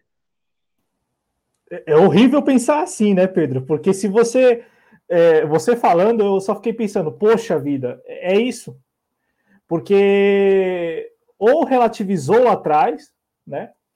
É, é, aquele período de outubro até, até o final das eleições municipais, a gente viu muita coisa assim acontecer de todos os lados. E, e felizmente este canal, por ele ser independente, por ele não ter rabo preso, por ele não ter vinculação, a gente conseguiu colocar nos nossos termos o que estava acontecendo durante a cobertura das eleições e também em outros programas. Porque não foram poucos os casos de. Não foram poucas as ocasiões em que a gente viu lideranças do campo à esquerda negligenciando os protocolos que até então eram defendidos é, a ferro e fogo por aquelas mesmas pessoas. Então, Pedro, para responder sua pergunta, é, se em outubro o presidente não foi autuado, ele deveria ter sido autuado. Assim como qualquer outra pessoa, como você lembrou ontem, né, aí no Recife, é, qualquer outra pessoa é autuada. Porque, como eu disse, o cidadão comum é autuado em geral. Em geral é. Se, se, é como eu disse, se eu faço algo aqui na minha casa e reúno, sei lá, dezenas de pessoas, com certeza a GCM aqui da minha cidade vai encostar aqui em casa e vai querer me autuar. E ela está certa. A prefeitura está corretíssima em me autuar. Porque, como eu disse, além de ser uma demonstração de falta de sensibilidade e empatia, eu estou, como você mesmo colocou, é, contribuindo para a proliferação do vírus. Estou mesmo. Entendeu? Então, ô Pedro, é, é, o, o, correto teria sido o governo maranhense ter autuado lá atrás, ou não ter permitido a realização do evento de inauguração de qualquer obra. Porque o que eu entendi é os governos estaduais, as prefeituras estabelecendo decretos que impediam o, a realização de eventos com um número de pessoas, uma quantidade de pessoas, uma certa quantidade de pessoas, e também, e principalmente, o uso obrigatório de máscara. Beleza, tá aí. Essas são, essas são as regras. Beleza? Beleza. Só que, desde março do ano passado até hoje, o presidente Bolsonaro viajou o país todo. Eu, eu não ele veio aqui em São Paulo, mas principalmente no litoral, ele não veio na capital, até porque ele não conta, né, aqui na capital com muito apoio. Tem seus apoiadores, mas né, não, não conta, e principalmente não conta com apoio político, né, que é o que importa mesmo, né, para ele e para eles todos é o que importa, então assim, ele não conta com o apoio de quase nenhuma liderança política de São Paulo, capital, ele conta com apoio político lá no litoral, então ele esteve no litoral. E veja, no litoral ele causou aglomeração, e até onde a gente sabe, ele não foi autuado. E, e, só que o morador lá da Praia Grande, por exemplo, ou de, de São Paulo, ou de São Paulo, ou de Santos, que realizasse uma festa, errado, estava errado. E está errado se realizar. Iria ser autuado. Então, ah, o que eu estou falando aqui, e é o que o Moacir trouxe no chat, é: se há essas leis, desde o momento que essas leis e decretos estão vigorando, ou passam a vigorar, todos, todos, todos, sem exceção, o presidente Bolsonaro, os ministros de Estado que o acompanham, o prefeito que acompanha, como pode o prefeito estar de máscara para. Como eu, eu, assisti um vídeo, acho que foi no ano passado, o presidente indo visitar um, uma cidade, acho que no interior é, de Minas Gerais. O prefeito de máscara, uso obrigatório de máscara, prefeito. E o presidente não. E o prefeito recebe ele. É, isso não dá para entender. Por que não dá para entender? Ora, qual é a mensagem que você passa para a sociedade? O ruído. A mensagem é ruído. Usa quem quer, quem não quer usar, não usa. Só que no final das contas, quem é geralmente penalizado, entre aspas, autuado, é o cidadão comum. E geralmente o cidadão comum que está numa situação já vulnerável. Aquele que, por exemplo, acha que não faz mal realizar uma festinha no quintal de casa. Porque o sujeito que está lá na cobertura, ele geralmente não é autuado também. Então, sabe, tem essas, essas distorções, Pedro. Olha só, até nisso tem distorção social, cara. E, e é lamentável. Então, eu não, não, eu não diria hipocrisia, porque eu estou perguntando: por que o Maranhão não autuou o presidente Bolsonaro em outubro e autuou agora? E por que ninguém mais apontou essa incoerência? Porque é, um, é no mínimo uma incoerência. E aí é como eu disse. Ah, podem vir me falar que agora, como você disse, agora tem a variante indiana, mas peraí, então tá relativizando? Então, enquanto era apenas a variante lá chinesa e tal, tudo bem. Tá matando 400 pessoas, beleza. Agora não, agora a variante indiana está matando 1.400. Espera aí. O negócio, o, o, caldo engrossou. Aí eu acho que poderia, poderíamos classificar como hipocrisia, né? Só que o, o negócio é ninguém aponta essa incoerência, ninguém mais aponta essa incoerência. Ninguém foi lá e falou: peraí, o presidente esteve aí no Maranhão ano passado, aglomerou um monte de gente na capital, diferente. Acho que agora nessa, dessa vez ele não foi na capital, né? Não, não, não tem esse dado, mas dessa vez ele não foi na capital. Da outra vez ele esteve na capital. E mesmo assim não foi autuado. O Flávio Dino, nem a secretaria autuou, não. Sabe? Então, fica aqui esse registro. E não apenas em relação ao Flávio Dino, é porque o, o governo maranhense é, autuou. E os outros que não autuaram? Os outros, todos, as prefeituras e estados que receberam o presidente ou que vão receber o presidente que não autuam? Não, não tem problema o presidente vir aqui aglomerar, fazer festa aí, enquanto eu tô com o leito de UTI é, em falta. Não tem problema, não. É, claramente não, eles não enxergam a vida humana. Não, é, é assim, a grande maioria dos, dos, governadores não enxergam a vida humana com a importância que ela deve ter. E aí a gente lembra que na época das quatro, quando baixou ali para 400, 300 mortes por dia, acharam que era o momento exato para reabrir tudo. E isso vale para governadores do campo da esquerda e da direita. Então fica aqui essa, essa reflexão que o Cláudio trouxe, que é muito importante. Uh, não dá para o cidadão médio ser punido pela por aglomeração, e ele tem que ser, de fato, punido, mas o presidente não. O presidente também tem que ser punido, tem que ser autuado, não dá para a gente, nesse momento, ficar fazendo aglomeração na rua, em canto nenhum, em rua, em casa, em canto nenhum. É o momento da gente se cuidar. A pandemia ainda não acabou, a vacinação está longe de ser de fato efetiva no Brasil e a gente tem que tomar muito cuidado ainda. Cláudio Porto, alguma coisa para complementar antes de a gente seguir para a próxima manchete? Não, Pedro. É isso aí, antes de a gente seguir, queria só passar aqui rapidinho para ler os comentários do pessoal no chat. O companheiro Paulo Andrade, ele fala que é de São Paulo, da Bela Vista, e lá o bar, as igrejas, as ruas, as festas, o povo pouco se importa com o próximo. E de fato, Paulo, tem uma amiga que mora em São Paulo, ela está tendo que sair todos os dias para trabalhar, e está saindo única e exclusivamente para trabalhar, porque não permitiram que ela continuasse de home office, mas ela sempre manda foto das ruas, ela mora no apartamento, ela tira a foto do bar que fica próximo à casa dela e está sempre lotado, está sempre cheio. E aí a gente traz o comentário do companheiro Mascaraço, que ele fala que aqui está uma bagunça. Eu tive que sair do serviço porque as pessoas não respeitam. E o despresidente tem parte de culpa do descumprimento das pessoas nas regras sanitárias. E de fato, a gente volta aqui com o que a gente falou aqui na questão do exemplo. E da falta de exemplo também de governadores ao não atuar o presidente da República. Porque a partir do momento que você pega a autoridade máxima da nação fazendo, uh, descumprindo uma lei, descumprindo uma lei, como o Moacir é, trouxe, como o Cláudio explanou aqui bem, é uma lei que existe. Existem leis para o cumprimento, para o uso de máscara durante a situação de pandemia. Se o presidente está descumprindo a lei e o Estado, o município, não faz cumprir essa lei, ele também não está dando o exemplo correto do que se fazer. E aí, para encerrar aqui essa passagem pelo chat, Cláudio, o Moacir Surdo ele fala que o cidadão comum, não raro, nem dinheiro para comprar máscara tem. E de fato, muitas vezes o cidadão comum mal tem dinheiro para comprar a máscara, para fazer o uso da máscara correto, de forma correta. Claro que alguns estados e municípios forneceram máscaras para as pessoas mais pobres, mas é demais que você espere que um cidadão comum, que muitas vezes não tem dinheiro para comprar comida, escolha entre comprar uma comida ou uma máscara. Às vezes ele tem aquela máscara que foi de doação, que já está tão velha que às vezes não tem nem como lavar, porque a gente tem cidadãos em situação de rua, cidadãos que não têm água encanada em casa, por falta de saneamento básico, por falta de, de, de uma companhia de água levar água encanada até a casa dessas pessoas, não dá para esperar que eles tenham uma máscara limpa, que eles tenham a máscara sempre limpa para usar na rua. Ao contrário do presidente da República, que deveria ter ah, sempre uma máscara consigo, né, Cláudio? Não, e tem. Ele tem, né? Tanto é que lá no Equador ele usou, quando foi viajar para o Equador também usou. Então, assim, Pedro, ele tem.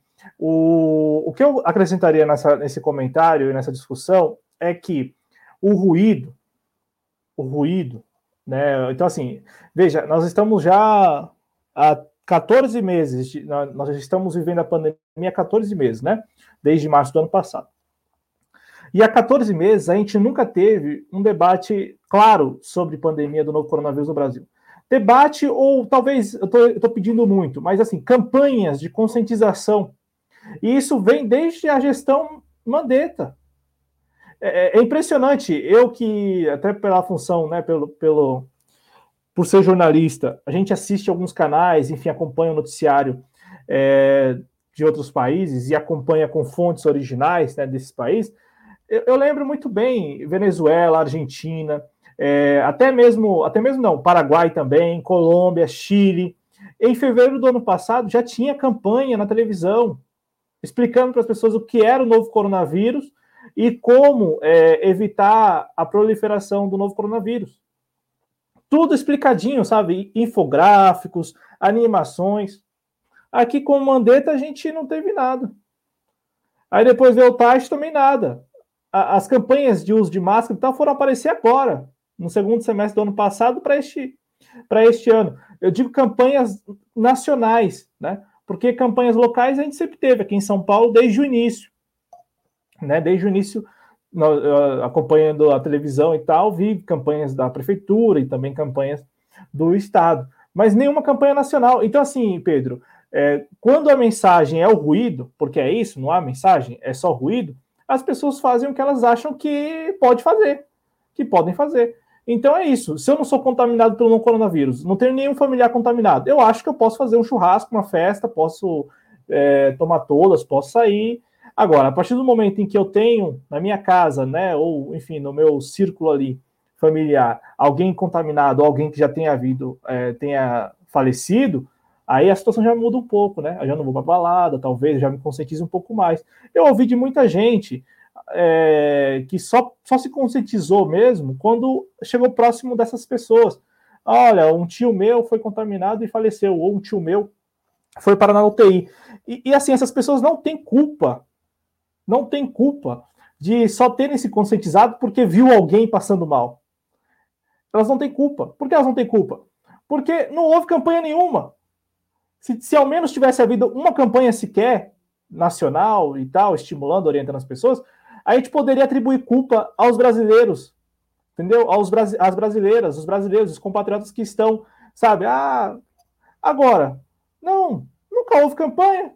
Ué, nunca houve campanha. Eu sei como me cuidar e eu estou consciente da gravidade da pandemia. O Pedro também, o público também do canal Jovens Cronistas. Agora, os brasileiros que estão nas ruas aí estão? Não. Eles sabem que devem usar máscara no transporte coletivo, mas tirar assim que sai do transporte coletivo, que é essa a realidade. O álcool em gel até se passa ali às vezes. Entendeu? Mas come o negócio, que é essa é a realidade, come algo na rua. Entendeu? Então, assim, é, é assim que a gente vai levando a pandemia. Não por acaso estamos, infelizmente, é, na posição que estamos neste ranking aí global. Né? E é lamentável, isso é lamentável porque está na cara que houve omissão, negligência mesmo. Né? Não houve coordenação nacional em nenhum momento e não vai haver também. É, de fato, a gente já está aí há mais de um ano depois do início da pandemia e não existe até hoje uma campanha ah, do governo federal informando sobre os cuidados que devem ser feitos com, contra a Covid-19. Houve algumas campanhas aqui a nível estadual, o governo do estado fez campanhas publicitárias na TV, mas do governo federal não houve, uh, não que eu tenha visto, uh, acompanho, não tenho acompanhado tanto a TV assim, mas do meu entendimento não houve nenhuma campanha assim do governo federal para o uso de, de máscaras, uh, cuidados com a Covid-19. Pessoas que sabiam desses cuidados se cuidaram, pessoas que não tiveram esse cuidado, talvez, infelizmente, uh, vieram a falecer. Claudio Porto, alguma coisa a acrescentar ainda sobre essa discussão, antes de seguirmos para a próxima manchete? Não, Pedro. Seguindo, seguindo, em frente, então, a gente vai para a última manchete hoje aqui da, do nosso do JC Informa, porque hoje foi o dia da filia, o ato de filiação ali oficial do Jean Willis no PT. Claro que a, agora começa toda a especulação, volta a ser especulação. E o jornalista Kennedy Alental, colunista do UOL, ele fala na sua coluna que Lula quer lançar Haddad para governador de São Paulo, Freixo no Rio de Janeiro Calil em Minas Gerais. Cláudio Porto, na minha opinião, Freixo no Rio de Janeiro não seria uma grande novidade. Acho que a aproximação dele do Lula, desde a época da, da campanha do Lula livre ali por 2017, 2018, uh, já demonstrava que isso em algum momento iria acontecer. Existe o boato de que Freixo vai deixar o pessoal e se filiar ali ao partido que vai surgir da fusão entre PSB e PCdoB, que seriam os socialistas. E a partir desse partido ele seria levado a, a se eleger a candidatura ao governo do Rio de Janeiro.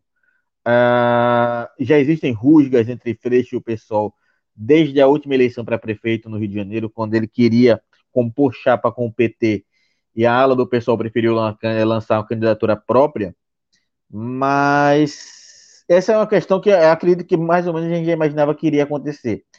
Calil no, em Minas Gerais, que lembrando que o, hoje o atual prefeito, atual prefeito de Belo Horizonte, é, o Calil, ele é do PSD, partido que foi base de apoio do governo Dilma em 2010, 2014, mas que se volta contra ela a época do impeachment, é, presidida pelo Fernando Kassab, e foi um dos partidos que mais cresceu em termos de prefeituras aqui uh, na última eleição em 2020. Uh, ah, ele estaria se negociando um apoio do PT ao, lançamento da candidatura do Calil a, a governador de Minas Gerais em troca da neutralidade do PSD a nível nacional. A gente já viu esse filme ali em 2018, quando ele, quando o Lula uh, colocou o PT para apoiar o Paulo Câmara aqui em Pernambuco em troca da neutralidade do PSB uh, a nível nacional. Agora, para mim, o, talvez a maior surpresa e o maior ponto de incoerência, e que assim, eu discordaria aí,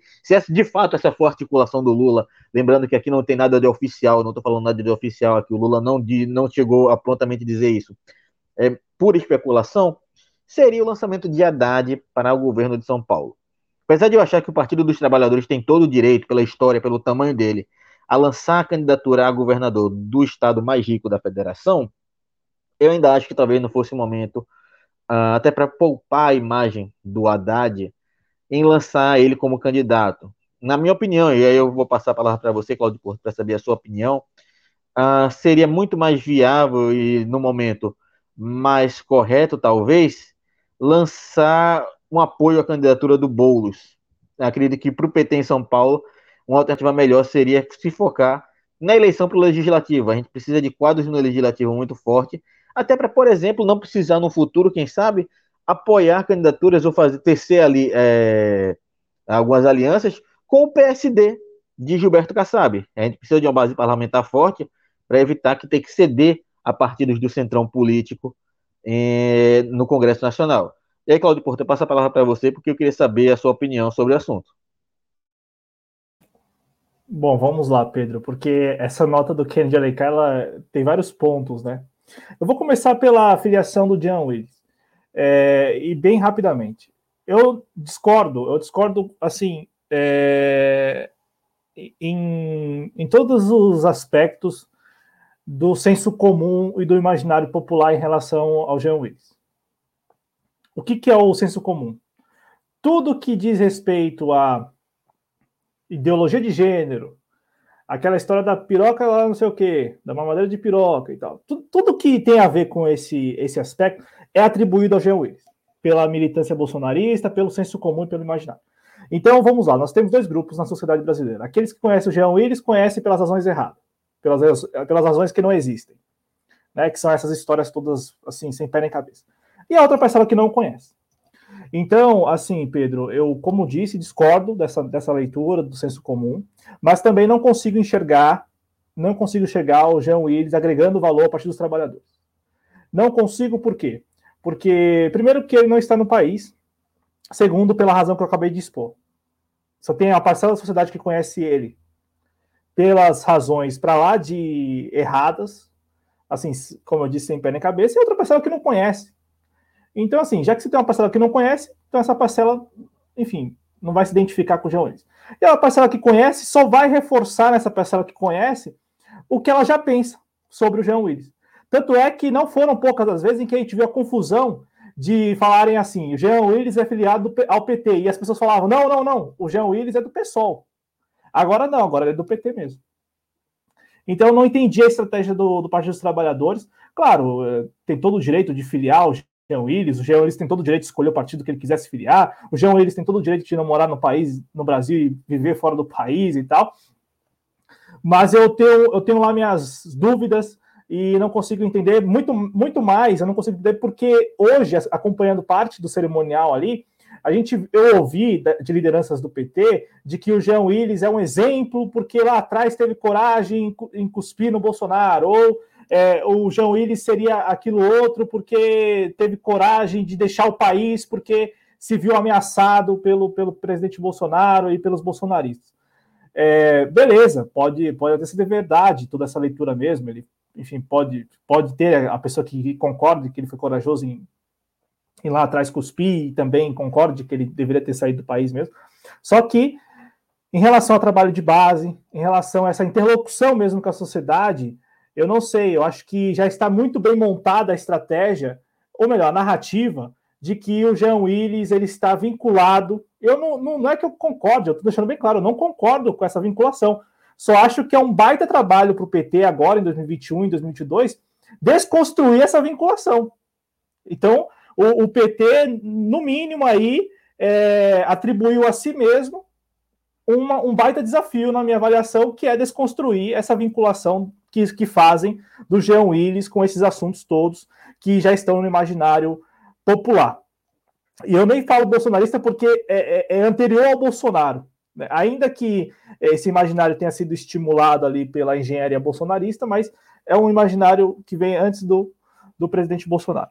É, esse é o primeiro ponto em relação ao Jean Willis. Então, deixando bem claro, porque longe de mim ser preconceituoso, longe de mim é, concordar com o imaginário o senso comum, mas o PT tem um baita trabalho aí, um baita desafio que é desconstruir isso, e eu acho que o, o início dessa desconstrução passa por não trabalhar, não reviver né, episódios como aquela, aquela cuspida ou qualquer outro episódio. Eu acho que é preciso o Jean Willis e o PT trabalhar melhor essa interlocução com a sociedade, principalmente na desconstrução desse imaginário. O segundo ponto, é, Haddad em São Paulo. Pedro, é, eu particularmente vejo que é uma decisão do partido, dos militantes do partido. Então, assim, se o PT acha, se, se há essa articulação para o Haddad sair como candidato ao governo de São Paulo, que saia. É, agora, acho bem difícil, como eu, eu, até achei assim a nota bem sarcástica do, do, do Kennedy Alencar, não foi a intenção dele, ele não foi sarcástico, ele quis dar um ar de seriedade, mas achei um pouco irônico, não sarcástico, irônico, falar que o Haddad vai fazer um percorrido pelo estado de São Paulo vai cumprir agendas em várias regiões do, do estado de São Paulo, o que não corresponde à realidade, porque não tem onde o Haddad cumprir a agenda em São Paulo. Vamos lembrar, São Paulo tem 645 municípios, dos quais apenas quatro são governados pelo PT. Matão, Araraquara no interior, na região metropolitana, Mauá e Diadema. Então, assim, se o Haddad está contando com o número de municípios governados pelo PT para cumprir a agenda e de repente ganhar musculatura política aqui no estado de São Paulo para de repente viabilizar sua candidatura a governador, esquece, né? Porque não dá para você contar com apenas quatro municípios. Ainda mais quando o adversário conta com quase todos os municípios. Conta com apoio em quase todos os municípios. A gente está falando do Rodrigo Garcia, né, a princípio, ou até mesmo o João Dória, se de repente não, não disputar a presidência. Mas o fato é que o PSDB domina financeiramente todos os, todos os municípios do estado. E aí, é, o Boulos tem aparecido bem nas pesquisas, mas também não dá para se fiar né, apenas a, é, em pesquisa. Por que não dá? Porque na prática a gente tem visto pouco trabalho de interlocução do Guilherme Boulos, do Fernando Haddad com o eleitor paulista. É, é, um, é um desafio que esses partidos vão ter que assumir também. Não dá para ganhar, falar assim, ó, o Boulos está na frente lá na pesquisa do Atlas Político. É, tá, mas e o Boulos está fazendo o quê no dia a dia de agenda para conversar com os paulistas? E para ganhar a confiança desses paulistas, principalmente do interior? Né? Principalmente do interior. É possível isso? É, então tem que haver algum trabalho de base mesmo, né? Que é o mesmo, o mesmo caso do, do Jean Willis, na minha opinião. Então, é, feita essa. Então, assim, essas considerações, né? Então, se o PT decidir lançar o Haddad, que lance. Se o pessoal decidir lançar o Boulos, que lance. É, se eles decidirem se juntar, se aliar, que se, se alinhem. É, o, o, que eu estou colocando é que é preciso trabalho de base já em 2021, porque o Boulos é, se escorar na pesquisa eleitoral lá do El País e o Haddad contar com quatro municípios no estado, eu acho que não é um bom começo. É preciso articular melhor é, esse trabalho de base em 2021, pensando em 2022.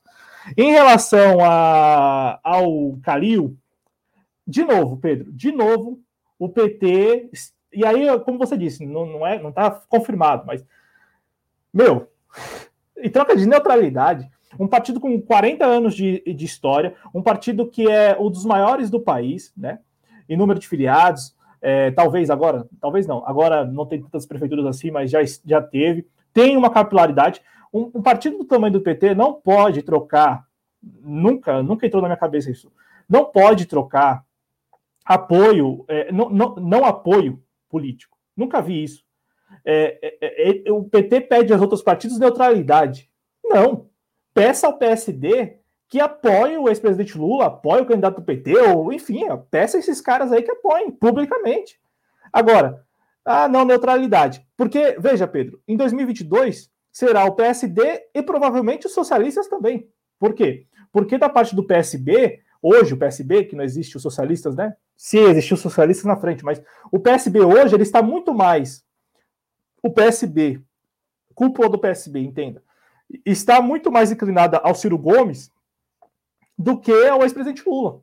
Só em Pernambuco que o negócio que o negócio é, é, sabe, a corda puxa para o outro lado, puxa mais para o Lula do que para o Ciro Gomes. Mas, de resto, o PSB já no ano passado, durante as eleições municipais, experimentou uma articulação com o PDT. E até saiu exitosa, lá, lá em Alagoas, em Maceió, né? um prefeito que não é tão de esquerda assim, mas que tem como vice, ou tem no, arco de alianças ali o PDT. E, e, o prefeito lá é um prefeito do, do PSB. Então, assim, a, se, se não criarem esse partido socialistas aí, que seria PCdoB e PSB, o PSB também vai entrar no grupo da neutralidade. Então, imagine dois partidos neutros. E, bom, eu não sei é, por que isso.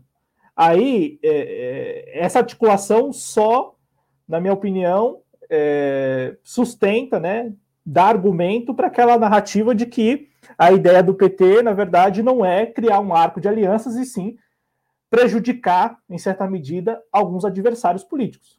Né? Porque esses partidos neutros também não apoiariam outros candidatos. E aí eu não, não, concordo com essa, não concordo com essa estratégia, porque o PT tem 40 anos de história, tem todos os militantes que tem, tem a força que tem, e poderia sim trabalhar melhor essas articulações em troca do apoio formal ou do não apoio. Ué, o PSD tem vergonha de me assumir, é isso? Então, tchau, PSD. Se vire aí com o Calil no Rio. Ah, mas os caras estão com 600 e poucas prefeituras em todo o país. Ah, meu, é melhor não ter o apoio, porque em troca da neutralidade, eu nunca concordei com isso, nunca entrou na minha cabeça. Mas, enfim, parece que o PT, pelo que, pelo que disse o Kennedy Alencar aí, está articulando de novo nesse sentido, né? É, a gente vai ter que esperar, porque apesar de tudo, a, eu repito o que eu digo, é apenas especulação. A gente está aqui falando, repercutindo essa nota, porque é importante a gente já começar aqui a repercutir coisas que podem vir a acontecer em 2021, mas é tudo no campo da especulação. A gente não tem nenhuma confirmação aqui, a gente não tem nenhuma política de aliança já sendo formada a nível nacional. A gente lembra aqui que a gente falou semana passada sobre o lançamento da candidatura do Glauber à presidência pelo PSOL. O Cláudio aqui lembrou muito bem que, apesar disso tudo, é, uma é um lançamento solo, não existe nenhuma, uh, nenhum apoio, nenhuma lota do partido uh, em relação a, de fato, lançar uma candidatura própria para a presidência da República é, com o nome do Glauber, ou se vão apoiar o ex-presidente Lula a, a, nível nacional. Não se sabe nem exatamente se o ex-presidente Lula vai mesmo seguir o que ele disse, vai é, ser lançar candidato à presidência. A gente lembra que ainda precisa ser julgado ali em primeira e segunda instância as ações da Lava Jato que foram movidas de Curitiba para Brasília. Então, até 2022, muita coisa pode acontecer, inclusive hoje o presidente Lula voltar a ser tornar inelegível de acordo com a lei da ficha limpa. Então, é muita coisa para acontecer ainda. A gente não tem certeza. Está tudo no campo da especulação. Concordo com o Cláudio quando ele fala sobre a questão da neutralidade. A gente não tem que estar tá aqui correndo atrás de neutralidade, de tirar apoio dos outros partidos. A gente tem que buscar apoio para o PT. Ah, mas vai ficar mal com a, com a militância se você começar a fazer aliança com partidos que foram ah, participaram do golpe. A gente tem que começar a parar de, se, de ser tão ideológico nesse momento e começar a ser um pouco mais pragmático. É com esse pragmatismo que a direita chegou ao poder, deu o golpe, se manteve no poder, elegeu o Bolsonaro e está aí vendendo a torto e a direito todas as nossas estatais e derrubando nossos direitos políticos. O PSD concorda em tudo com, com a política do PP? Que concorda tudo com a política do Cidadania? Que concorda tudo com a política do Podemos? Não, eles não concordam. Provavelmente eles não concordam com nada. Mas eles têm interesses em comum. E na hora de atingir esses interesses em comum, eles não querem saber se eles gostam um do outro, se eles concordam com o outro. Não. Eles simplesmente se unem e votam um com o outro. Enquanto a gente está aqui debatendo ideologia, eles estão vendendo os nossos direitos. E eu volto a repetir tudo que eu vou dizer aqui. Se não existe nenhuma possibilidade de revolução para mudar o sistema atual, a gente tem que aprender a jogar com as regras que o jogo atual coloca na mesa. Eu gosto delas? Não gosto. Mas elas existem. E para a gente jogar o jogo, a gente tem que seguir elas. Não existe outra forma. Não adianta eu dizer que eu vou mudar as regras quando eu estiver lá dentro. A gente sabe que não é assim que funciona, né, Cláudio? A gente sabe que não adianta eu chegar aqui, me eleger e dizer agora eu sou presidente, eu vou mudar tudo como eu quero. Não. Bolsonaro se elegeu com esse discurso, passou um ano fingindo que gostava desse discurso, que acreditava nesse discurso. Depois de dois anos, o Cláudio fala muito bem desse um ano que ele passou como outsider e depois ele voltou a ser o Bolsonaro do Centrão. O deputado de baixo clero que faz as negociatas do Centrão. É o que ele está fazendo. Ou seja, o cara que se elegeu com o discurso de que ia derrubar o sistema e mudar as regras pela via eleitoral, manteve mais do mesmo. E sim, infelizmente, dentro do que se apresenta a democracia brasileira, ou a gente elege aquilo que vai mitigar as nossas perdas, ou deixa eleger aquilo, um, um outro um novo governo Bolsonaro. A forma que a gente tem a mudar isso é um processo revolucionário que mude as coisas de fora para dentro. Porque de dentro para fora, Cláudio Porto, e passando a palavra para você para a gente poder fechar esse tema, de dentro para fora as coisas não vão mudar. Não adianta a gente querer mudar as coisas lá de dentro. Elas não vão, a estrutura, ela não vai permitir permitir ser derrubada, ser moldada e modificada apenas pelo desejo de uma bancada parlamentar tão pequena, por exemplo, como é a que nós temos hoje, Cláudio Porto. É, exatamente, né? Tem que e, e para isso, Pedro, é, mais do que discurso, é preciso começar a trabalhar, né, junto à população mesmo. É, essa é a, é a, é a dificuldade que a gente enxerga, né? A gente que eu digo assim, nós que estamos na condição de observadores, porque os partidos que têm a máquina, que tem. Ah, pode falar, então, então, tem menos dinheiro do que tinha antes, mas tem dinheiro ainda, tem recurso ainda. É, cabe a, a, a, essas organizações estabelecer as suas estratégias e as melhores estratégias.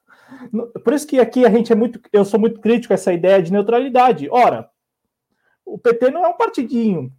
Não, é um, é um partido que tem 40 anos de história, meu. Então é o seguinte, chega no PSD e fala, e aí, se for verdade essa história também, né? E aí, vamos junto? Não vamos? Beleza se dane aí você com as suas prefeituras e lança os seus candidatos aí, que eu vou lançar os meus. É isso, Pedro, porque também não, po não pode, eu acho que não pode haver isso. O PSD neutro ou qualquer outro partido neutro. Nunca vi isso. É o PT, é, o PT é o primeiro partido desde 2018, pelo menos que eu, que eu vejo, que faz isso. E, e aí essa estratégia é apenas com o objetivo de atrapalhar prejudicar outros adversários, porque não agrega valor ao part... à, à campanha.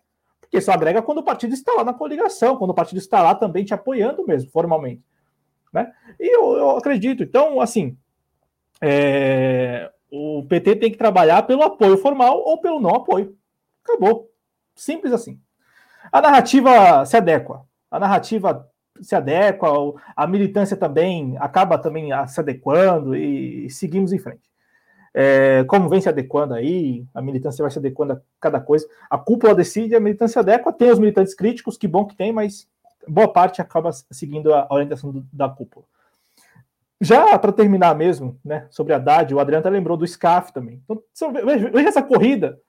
E aí, nessa corrida, meu caro, se o Boulos também não trabalhar a base, principalmente do interior, em 2021, ele também não chega nem perto de, de, de ganhar. Se ele estiver contando apenas com seus perfis nas redes sociais e com as lives que ele realiza e com as pessoas com quem ele conversa, na boa, eu estou falando isso com todo respeito. Vai chegar muito longe, com certeza vai chegar muito longe na disputa pelo governo de São Paulo. É... Agora, o... alguém colocou o Haddad como senador. é, é, é, é interessante. É interessante, não é? Porque não, é, é, interessante, é interessante porque o PT não tem nenhum senador de São Paulo. Já começa por aí. Então é interessante nesse, nesse sentido. Mas não é interessante porque o, porque o Serra vai querer concorrer. E aí já não é interessante porque o Serra é tucano, São Paulo é tucano. Então, é, é, é, você tem uma máquina toda já, uma, uma engenharia toda construída já para apoiar o, o Serra. Né? Então, isso seria, enfim, e uma vaga só também. Então, é, seria uma aposta muito alta. Né? Mas é, é importante, sim, trabalhar 2021. E trabalhar o quê? A base mesmo. Conversar com os brasileiros, com os paulistas, no caso. Dialogar com a base. Porque ficar contando com rede social e. Cláudio, você falou agora em Haddad senador. Uh, só para aproveitar, deixa, queria te perguntar. Quanto você acharia mais interessante lançar, por exemplo, nomes como Haddad e Suplicy para deputado federal e arrastar gente mais do partido com a votação expressiva que esses dois conseguiriam? Eu, eu acho que você encontrou uma saída aí, já que querem lançar o, o Haddad, é uma saída. Ah, mas isso ele, ele estaria se rebaixando. Por que se rebaixando? Ao contrário. Ao contrário, o, o cara Pode, Não, pode. Até porque é nessa mesma matéria do Kennedy Alencar se fala, inclusive, no Haddad com a possibilidade de se tornar um ministro aí do ex-presidente Lula numa eventual eleição. Então ele se elegeria deputado federal arrastaria as pessoas do partido, da coligação para a Câmara e assumiria um cargo no governo, né, Cláudio? É, e mesmo que ele não puxe ninguém, e mesmo que ele não puxe ninguém, é como você está tá visualizando. Ele, deputado federal, ocupando um ministério em um eventual governo Lula, ou, ou, ou, até em outro governo, que não seja do Lula, mas que tenha alguma simpatia, que ele conte com a simpatia do presidente. É possível. Eu não consigo, é, tipo, ah, o cara vai ficar guardado lá na prateleira lá só para corrida presidencial. Eu acho isso, na minha avaliação, é equivocado porque tem que criar musculatura, tem que participar, tem que. Isso vale para todo mundo, viu? Vale até para lideranças de partidos revolucionários. Tem que participar mesmo. E participar em. em por que não? Um, um líder revolucionário como, como vereador de São Paulo. Por que não? Não é uma boa, não é uma boa porta de entrada? Eu até sugiro isso aqui, vou até dar nomes. De repente, é, as lideranças revolucionárias como é, Zé Maria ou até o, o Rui Costa Pimenta. Por que não? Ah, é, é diminuir demais. Ah, mas aí a gente está falando do quê? A gente está falando da pessoa. Então, estaria falando do ego da pessoa, é isso? Pois é, não sei. Eu acho que não é bem por aí, já que é já que a proposta tem ideais e ideais coletivos, né? Que a ideia não é que não é uma ideia de mundo, enfim, por que não? Eu tenho certeza que daria para criar, se, de repente um desses dois que eu citei se lançasse a vereador de São Paulo, daria para criar uma campanha, falar assim, ó, vamos votar nesses caras aí, meu, vamos botar esse cara lá na Câmara lá para infernizar a vida do, dos conservadores lá.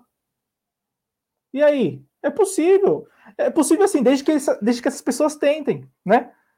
Então, eu acho que é preciso isso. Então, se, se querem mesmo lançar o Haddad, que lancem, lancem para deputado federal, né? Lancem para senador. Senador é uma aposta muito alta, mas para deputado federal.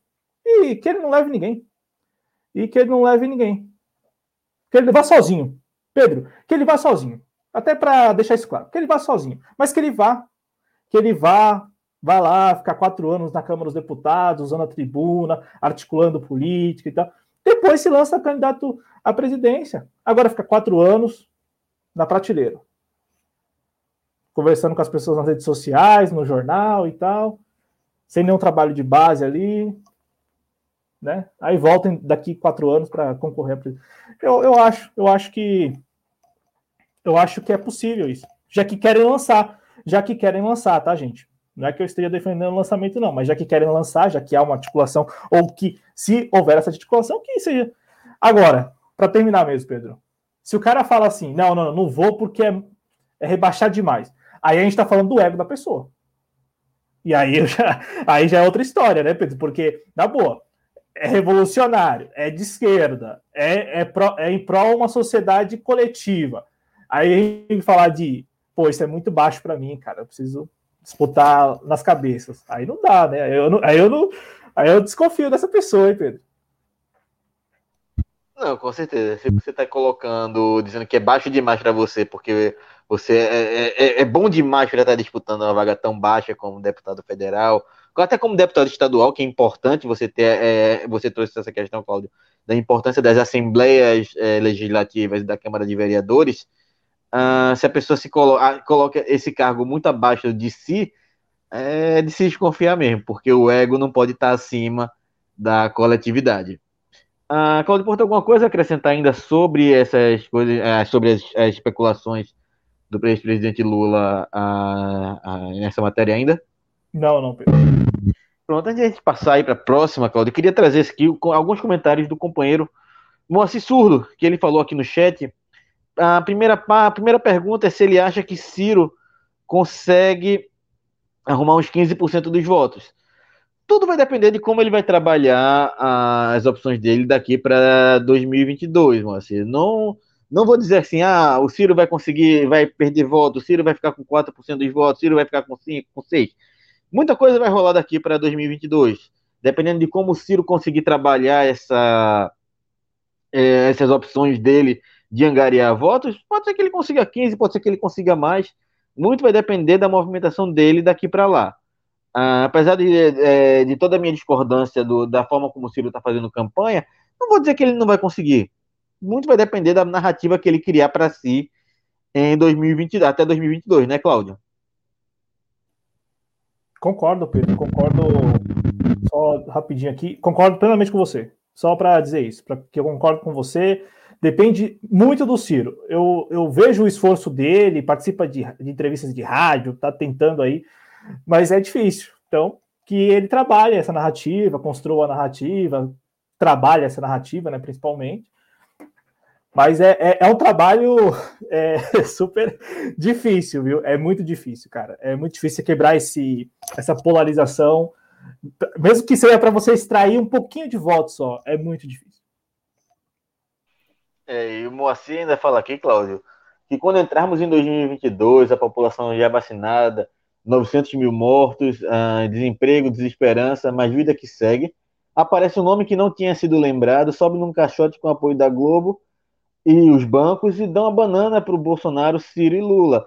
E a gente já chegou a tratar aqui algumas vezes sobre isso, que muito vai depender do cenário eleitoral 2022, do que os interesses que tem por trás dessas eleições vão querer decidir. Eles vão querer o Lula, conciliação do Lula, o tom conciliador do Lula, vão querer manter o Bolsonaro ali para manter a agenda agressiva neoliberal, vão querer uma terceira via ali, talvez no Dória, no Luciano Huck, seja lá quem for vai depender muito dessa é, conjunção de forças maiores aí do que do interesse que elas vão ter nas eleições de 2022, né, Cláudio? Exatamente, Pedro. É, como a gente costuma dizer, né? Muita água vai passar por debaixo dessa ponte. É, como o Moacir visualizou aqui, pode rolar isso mesmo, né? Tá todo mundo em campanha já, sabe? Os cavalinhos correndo ali, pá, pá, pá, e aí chega um cavalinho intruso do nada, né? Do nada mesmo, pá, super fabricado e, e, e, compromete a corrida desses cavalinhos que já estão hoje aí colocados, né? Então, concordo, eu concordo com você, concordo que muita coisa ainda vai acontecer, e, e além de muita coisa ainda acontecer, é, vai depender muito também do trabalho que esses hoje que estão aí vão fazer neste ano de 2021. E veja que nós já estamos na metade do ano. Então, o que farão nesta segunda metade de 2021? A gente narrou lá no início do, do programa a história do Paulo Guedes com uma um programa com programas sociais ou com uma agenda social. Qual será o impacto dessa agenda social na percepção das pessoas em relação ao governo? Mesmo com 900 mil pessoas mortas, população vacinada ou não, enfim, é, é aquilo que a gente falava mais cedo. A percepção vai ser ainda construída. E o Paulo Guedes disse hoje na Folha de São Paulo que está disposto a construir uma, uma percepção mais favorável ao governo, com essa agenda social meia boca dele, mas que ele vai tentar implementar nos próximos meses. E para passar a palavra, além disso, além do, do que o governo vai fazer e tal, os outros atores também precisam se mexer. E não é, se mexer nas articulações. O presidente Lula tem falado que agora no segundo semestre vai circular o país. Que bom que fará isso. Que bom que fará isso. Porque é isso que a gente espera. O, o Ciro Gomes, se ele de fato também busca pleitear a presidência no ano que vem, precisa fazer isso. É que é difícil, como a gente já falou muitos programas, não vou entrar nessa discussão agora, de como a esquerda se amarrou no discurso, né, no discurso é, pró-vida, é, da, das mídias sanitárias e tal. Isso meio que amarrou demais a, a esquerda, essa esquerda é, mais liberal, né, essa, esquerda, essa centro-esquerda. É, então, os, os, outros atores também precisam se movimentar nesse sentido, de conversar com as pessoas, porque eu sinto falta disso, Pedro. Eu não. Eu vejo as pesquisas apontando o Lula aí super favorito, mas é difícil você ver isso na rua, né? Eu não. Sério. Talvez aí no, aí no Recife seja mais comum, talvez aí, de fato, isso corresponda à realidade, mas aqui em São Paulo ainda é muito difícil você é, encontrar um ambiente ali que, que, de, que demonstre, né, que reflita essas pesquisas. E aí, quando eu vejo isso, eu penso, poxa, o Lula precisa conversar com essas pessoas. O Lula tem que sair, pra, sair aí, entrar nas padarias da vida aqui em São Paulo, conversar com as pessoas, fazer isso mesmo. É, trocar uma ideia. As pessoas estão nas ruas, estão circulando porque precisam trabalhar, então que o ex-presidente Lula, que o Ciro Gomes, dialogue com essas pessoas assim. Na, ali, ó, dá, dê a cara a tapa, converse com essas pessoas. Principalmente o Lula, para desmistificar o que aconteceu nos últimos anos. Não, exatamente. E sobre a questão do clima aqui em Recife, é, de fato, a gente já consegue notar aqui uma mudança de tom. Ah, antigamente, até, um, até mais ou menos o começo desse ano, você via muita bandeira do Brasil pendurada nas janelas, você via, só via a bandeira do Brasil pendurada nas janelas. Hoje, quando você anda na cidade, você vê muita bandeira de eleições passadas do Lula, até do movimento Lula Livre, penduradas nas janelas. Já existe uma movimentação mais diferente, um pouco mais diferente. Mas o Nordeste é reduto eleitoral de Lula e do PT. Então, isso aqui é basicamente como se a gente estivesse tratando o Brasil como nos Estados Unidos. É um estado certo. Os estados do Nordeste são estados certos para o PT e para Lula. Ele tem que brigar pelos outros estados que talvez sejam mais voláteis. E aqui, para finalizar essa passagem pelo chat, é, ele fala em alguns percentuais aqui, o Moacir, da musculatura da Marina, que sai de 20% para 1,2%, e que o Haddad é nacional, porque em São Paulo ele já demonstrou o fiasco de 16%. Uh, ah, meu comentário sobre os dois, o grande problema da Marina, como o Claudio falou aqui, é que ela não trabalha essa musculatura dela. Ela teve aqueles 20% daquele boom do surgimento dela e depois ela essa queda monstruosa, porque ela só surge em época de eleição. Ela não tem uma participação firme e constante em todos os cantos. Ela não tem uma aparição forte, uma aparição firme. Ela não disputa outras eleições que não seja eleição para presidente. A última vez que a Marina participou de uma eleição que não fosse para presidente foi quando ela se lançou candidata a senadora pelo Partido dos Trabalhadores. Acho que aquele, eu não sei se foi na eleição de 2002 que ela se elegeu senadora ou se ela já era senadora à época da eleição do presidente do ex-presidente Lula. Mas ainda assim, foi a última eleição para não presidencial que a Marina Silva é, participou. Você não vê a Marina Silva tentando correr, concorrer, por exemplo, a um cargo de prefeita. Você não vê ela tentando concorrer a um cargo de deputada, de senadora novamente. E aí volta o que o Claudio disse, a questão do que? Do ego, ela acha que é porque ela concorreu à presidência, porque ela é uma pessoa de, de aspecto nacional, ela não pode concorrer agora a cargos mais baixos? Então, essa é a minha opinião sobre a relação à Marina. Ela perde muito porque ela some em determinadas épocas do ano e só surge em período eleitoral, em eleição para presidente. E em relação ao Haddad, de fato, é, ele teve esses últimos 16% aí em São Paulo. Não sei se esse percentual, Claudio, se refere à eleição para prefeito contra o Dória ou se foi a, a, o percentual que ele teve na eleição para presidente é, em São Paulo. É um número muito baixo, talvez, para é, uma majoritária, mas 16% do voto, dos votos para uma cidade do tamanho de São Paulo numa proporcional, é muito voto, né, Cláudio Porto?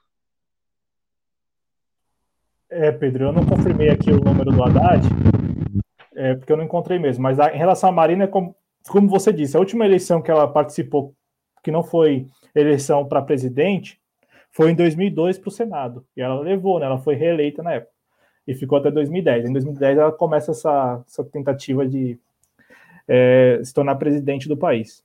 Mas em relação ao Haddad, Pedro, está colocado que se, se querem mesmo lançá-lo, que lancem nas eleições proporcionais. Por que não? É, eu acho que já deixou, deixei clara a posição do ego, essa questão toda. Eu, eu vejo dessa forma mesmo. Então, que lance para proporcional. Isso aí eu concordo com o Claudio Porto. E a gente vai encerrando aqui as matérias é, do dia. Lembrando a você que está aqui nos assistindo ainda, que não deixou seu like, deixe seu like. O like é muito importante porque ajuda o Facebook a identificar esse conteúdo como um conteúdo de qualidade que merece ser recomendado para outras pessoas. Compartilhe também esse vídeo nas suas redes sociais, porque ajuda a aumentar o nosso alcance, traz mais pessoas aqui para dentro do projeto de Cronistas. Nos sigam nas nossas redes sociais, está passando aqui embaixo, no Twitter, no Instagram, no Facebook. E claro, se você tiver como contribuir, se você quiser contribuir, puder contribuir, você vai encontrar as formas de apoio aqui embaixo na descrição do vídeo, seja através do Apoia-se, da Vaquinha ou da Chave Pix. E claro, também pode nos ajudar através do Super Chat ou do Super Sticker. Está no valor de 99 centavos aqui, o valor mínimo. E se você estiver assistindo essa live depois que ela já foi ao ar, você ainda pode nos ajudar através do mecanismo do aplauso, que fica aqui mais ou menos próximo ao título do vídeo. Ah, dito isso, Cláudio Porto, a gente passa agora para o momento da Covid-19. A gente bate mais uma triste marca aí e, enfim, Cláudio Porto, seguimos aí com a Covid-19.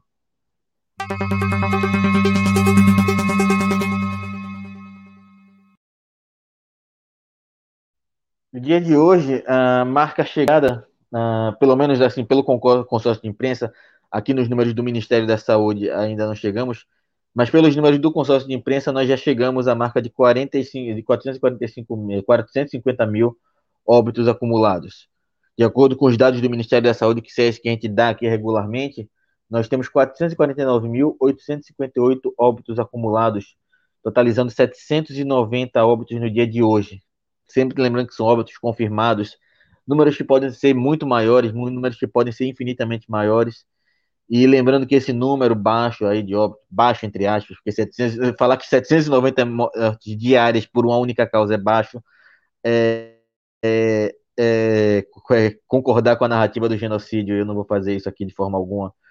Uh, mas esse número aí, é, que pode dar um, um, enganoso aspecto de que a gente está tendo uma queda no número de, de casos, de óbitos, é, lembrando sempre que são casos represados do final de semana, que vão acabar sendo uh, inseridos aí em outras, é, durante a semana, em outros dias. Então a gente pode esperar que esse número vá aumentar ainda mais de forma exponencial nos próximos dias. E em relação aos casos confirmados, nós temos 37.498 casos confirmados no dia de hoje, totalizando aí 16 milhões 120 mil 756 é, óbitos não casos acumulados desde o início da pandemia. E novamente eu reforço aqui esse, a alta e o, o aumento sempre exponencial do número de casos em acompanhamento. São 1.118.874 casos em acompanhamento no país. O Paraná, Cláudio Porto, salvo engano, eu vi a manchete muito rápido, então você me corrija se eu estiver errado, já voltou a ter ali mais de mil pessoas em espera de um leito de UTI no estado do Paraná. Se fala tanto em terceira onda, Cláudio Porto, mas eu não vi a saída da segunda, eu não vi o fim da segunda onda. No máximo, a gente conseguiu chegar a 800, 700 é, óbitos de um, de um, é, do, assim, é, no mínimo, que é um número três vezes, quase duas vezes maior do que o mínimo de óbitos que a gente obteve ali no que se dizem que foi o final da primeira onda. Uh, e no meio disso tudo, a gente tem a notícia de que a, a Pfizer, ela uh, enfim, é... meu Deus do céu, me deu um branco agora. Tá tendo... eu, eu tenho tido esses brancos agora durante todo. Depois que eu tive a Covid-19. Obrigado aí, Cláudio Porto, por colocar a manchete, porque me deu um branco enorme. E fui eu que passei a manchete para no grupo, inclusive. Mas ela alertou que as doses reservadas ao Brasil iriam para outros países se não houvesse resposta do governo. Então, a gente vê esse caos surgindo, essa, esse retomada aí dessa grande onda que vem é, assolando o Brasil desde abril, é, março do ano passado, e o governo simplesmente ignorou doses que viram para o Brasil que agora estão sendo aplicadas provavelmente em outros países. Então, Claudio Porto, que a gente vê aí é, é desanimador. É desanimador. A gente volta a reforçar aqui que não existe uma luz no final do túnel em relação ao Covid-19. É, não ao menos a princípio, né? Por isso que a gente reforça aqui todos os cuidados, Pedro, todos os cuidados necessários ainda. Né? Todo cuidado é pouco mesmo, né? E eu vou voltar aqui para a gente. Então, todo cuidado é, é pouco. E eu espero mesmo que todos nós aqui sigamos nos cuidando. E e tentando, à medida do possível, com todo cuidado, é, orientar as outras pessoas, né? Eu, eu falo todo cuidado porque tem que ter, demanda um cuidado para pedir para a pessoa usar máscara, para a pessoa lavar as mãos, usar álcool em gel. Mas mesmo assim, né, como a gente sempre faz, toda a nossa solidariedade aos familiares aí, Pedro, aos amigos, enfim. Nunca é demais demonstrar empatia pelos compatriotas perdidos para a Covid-19.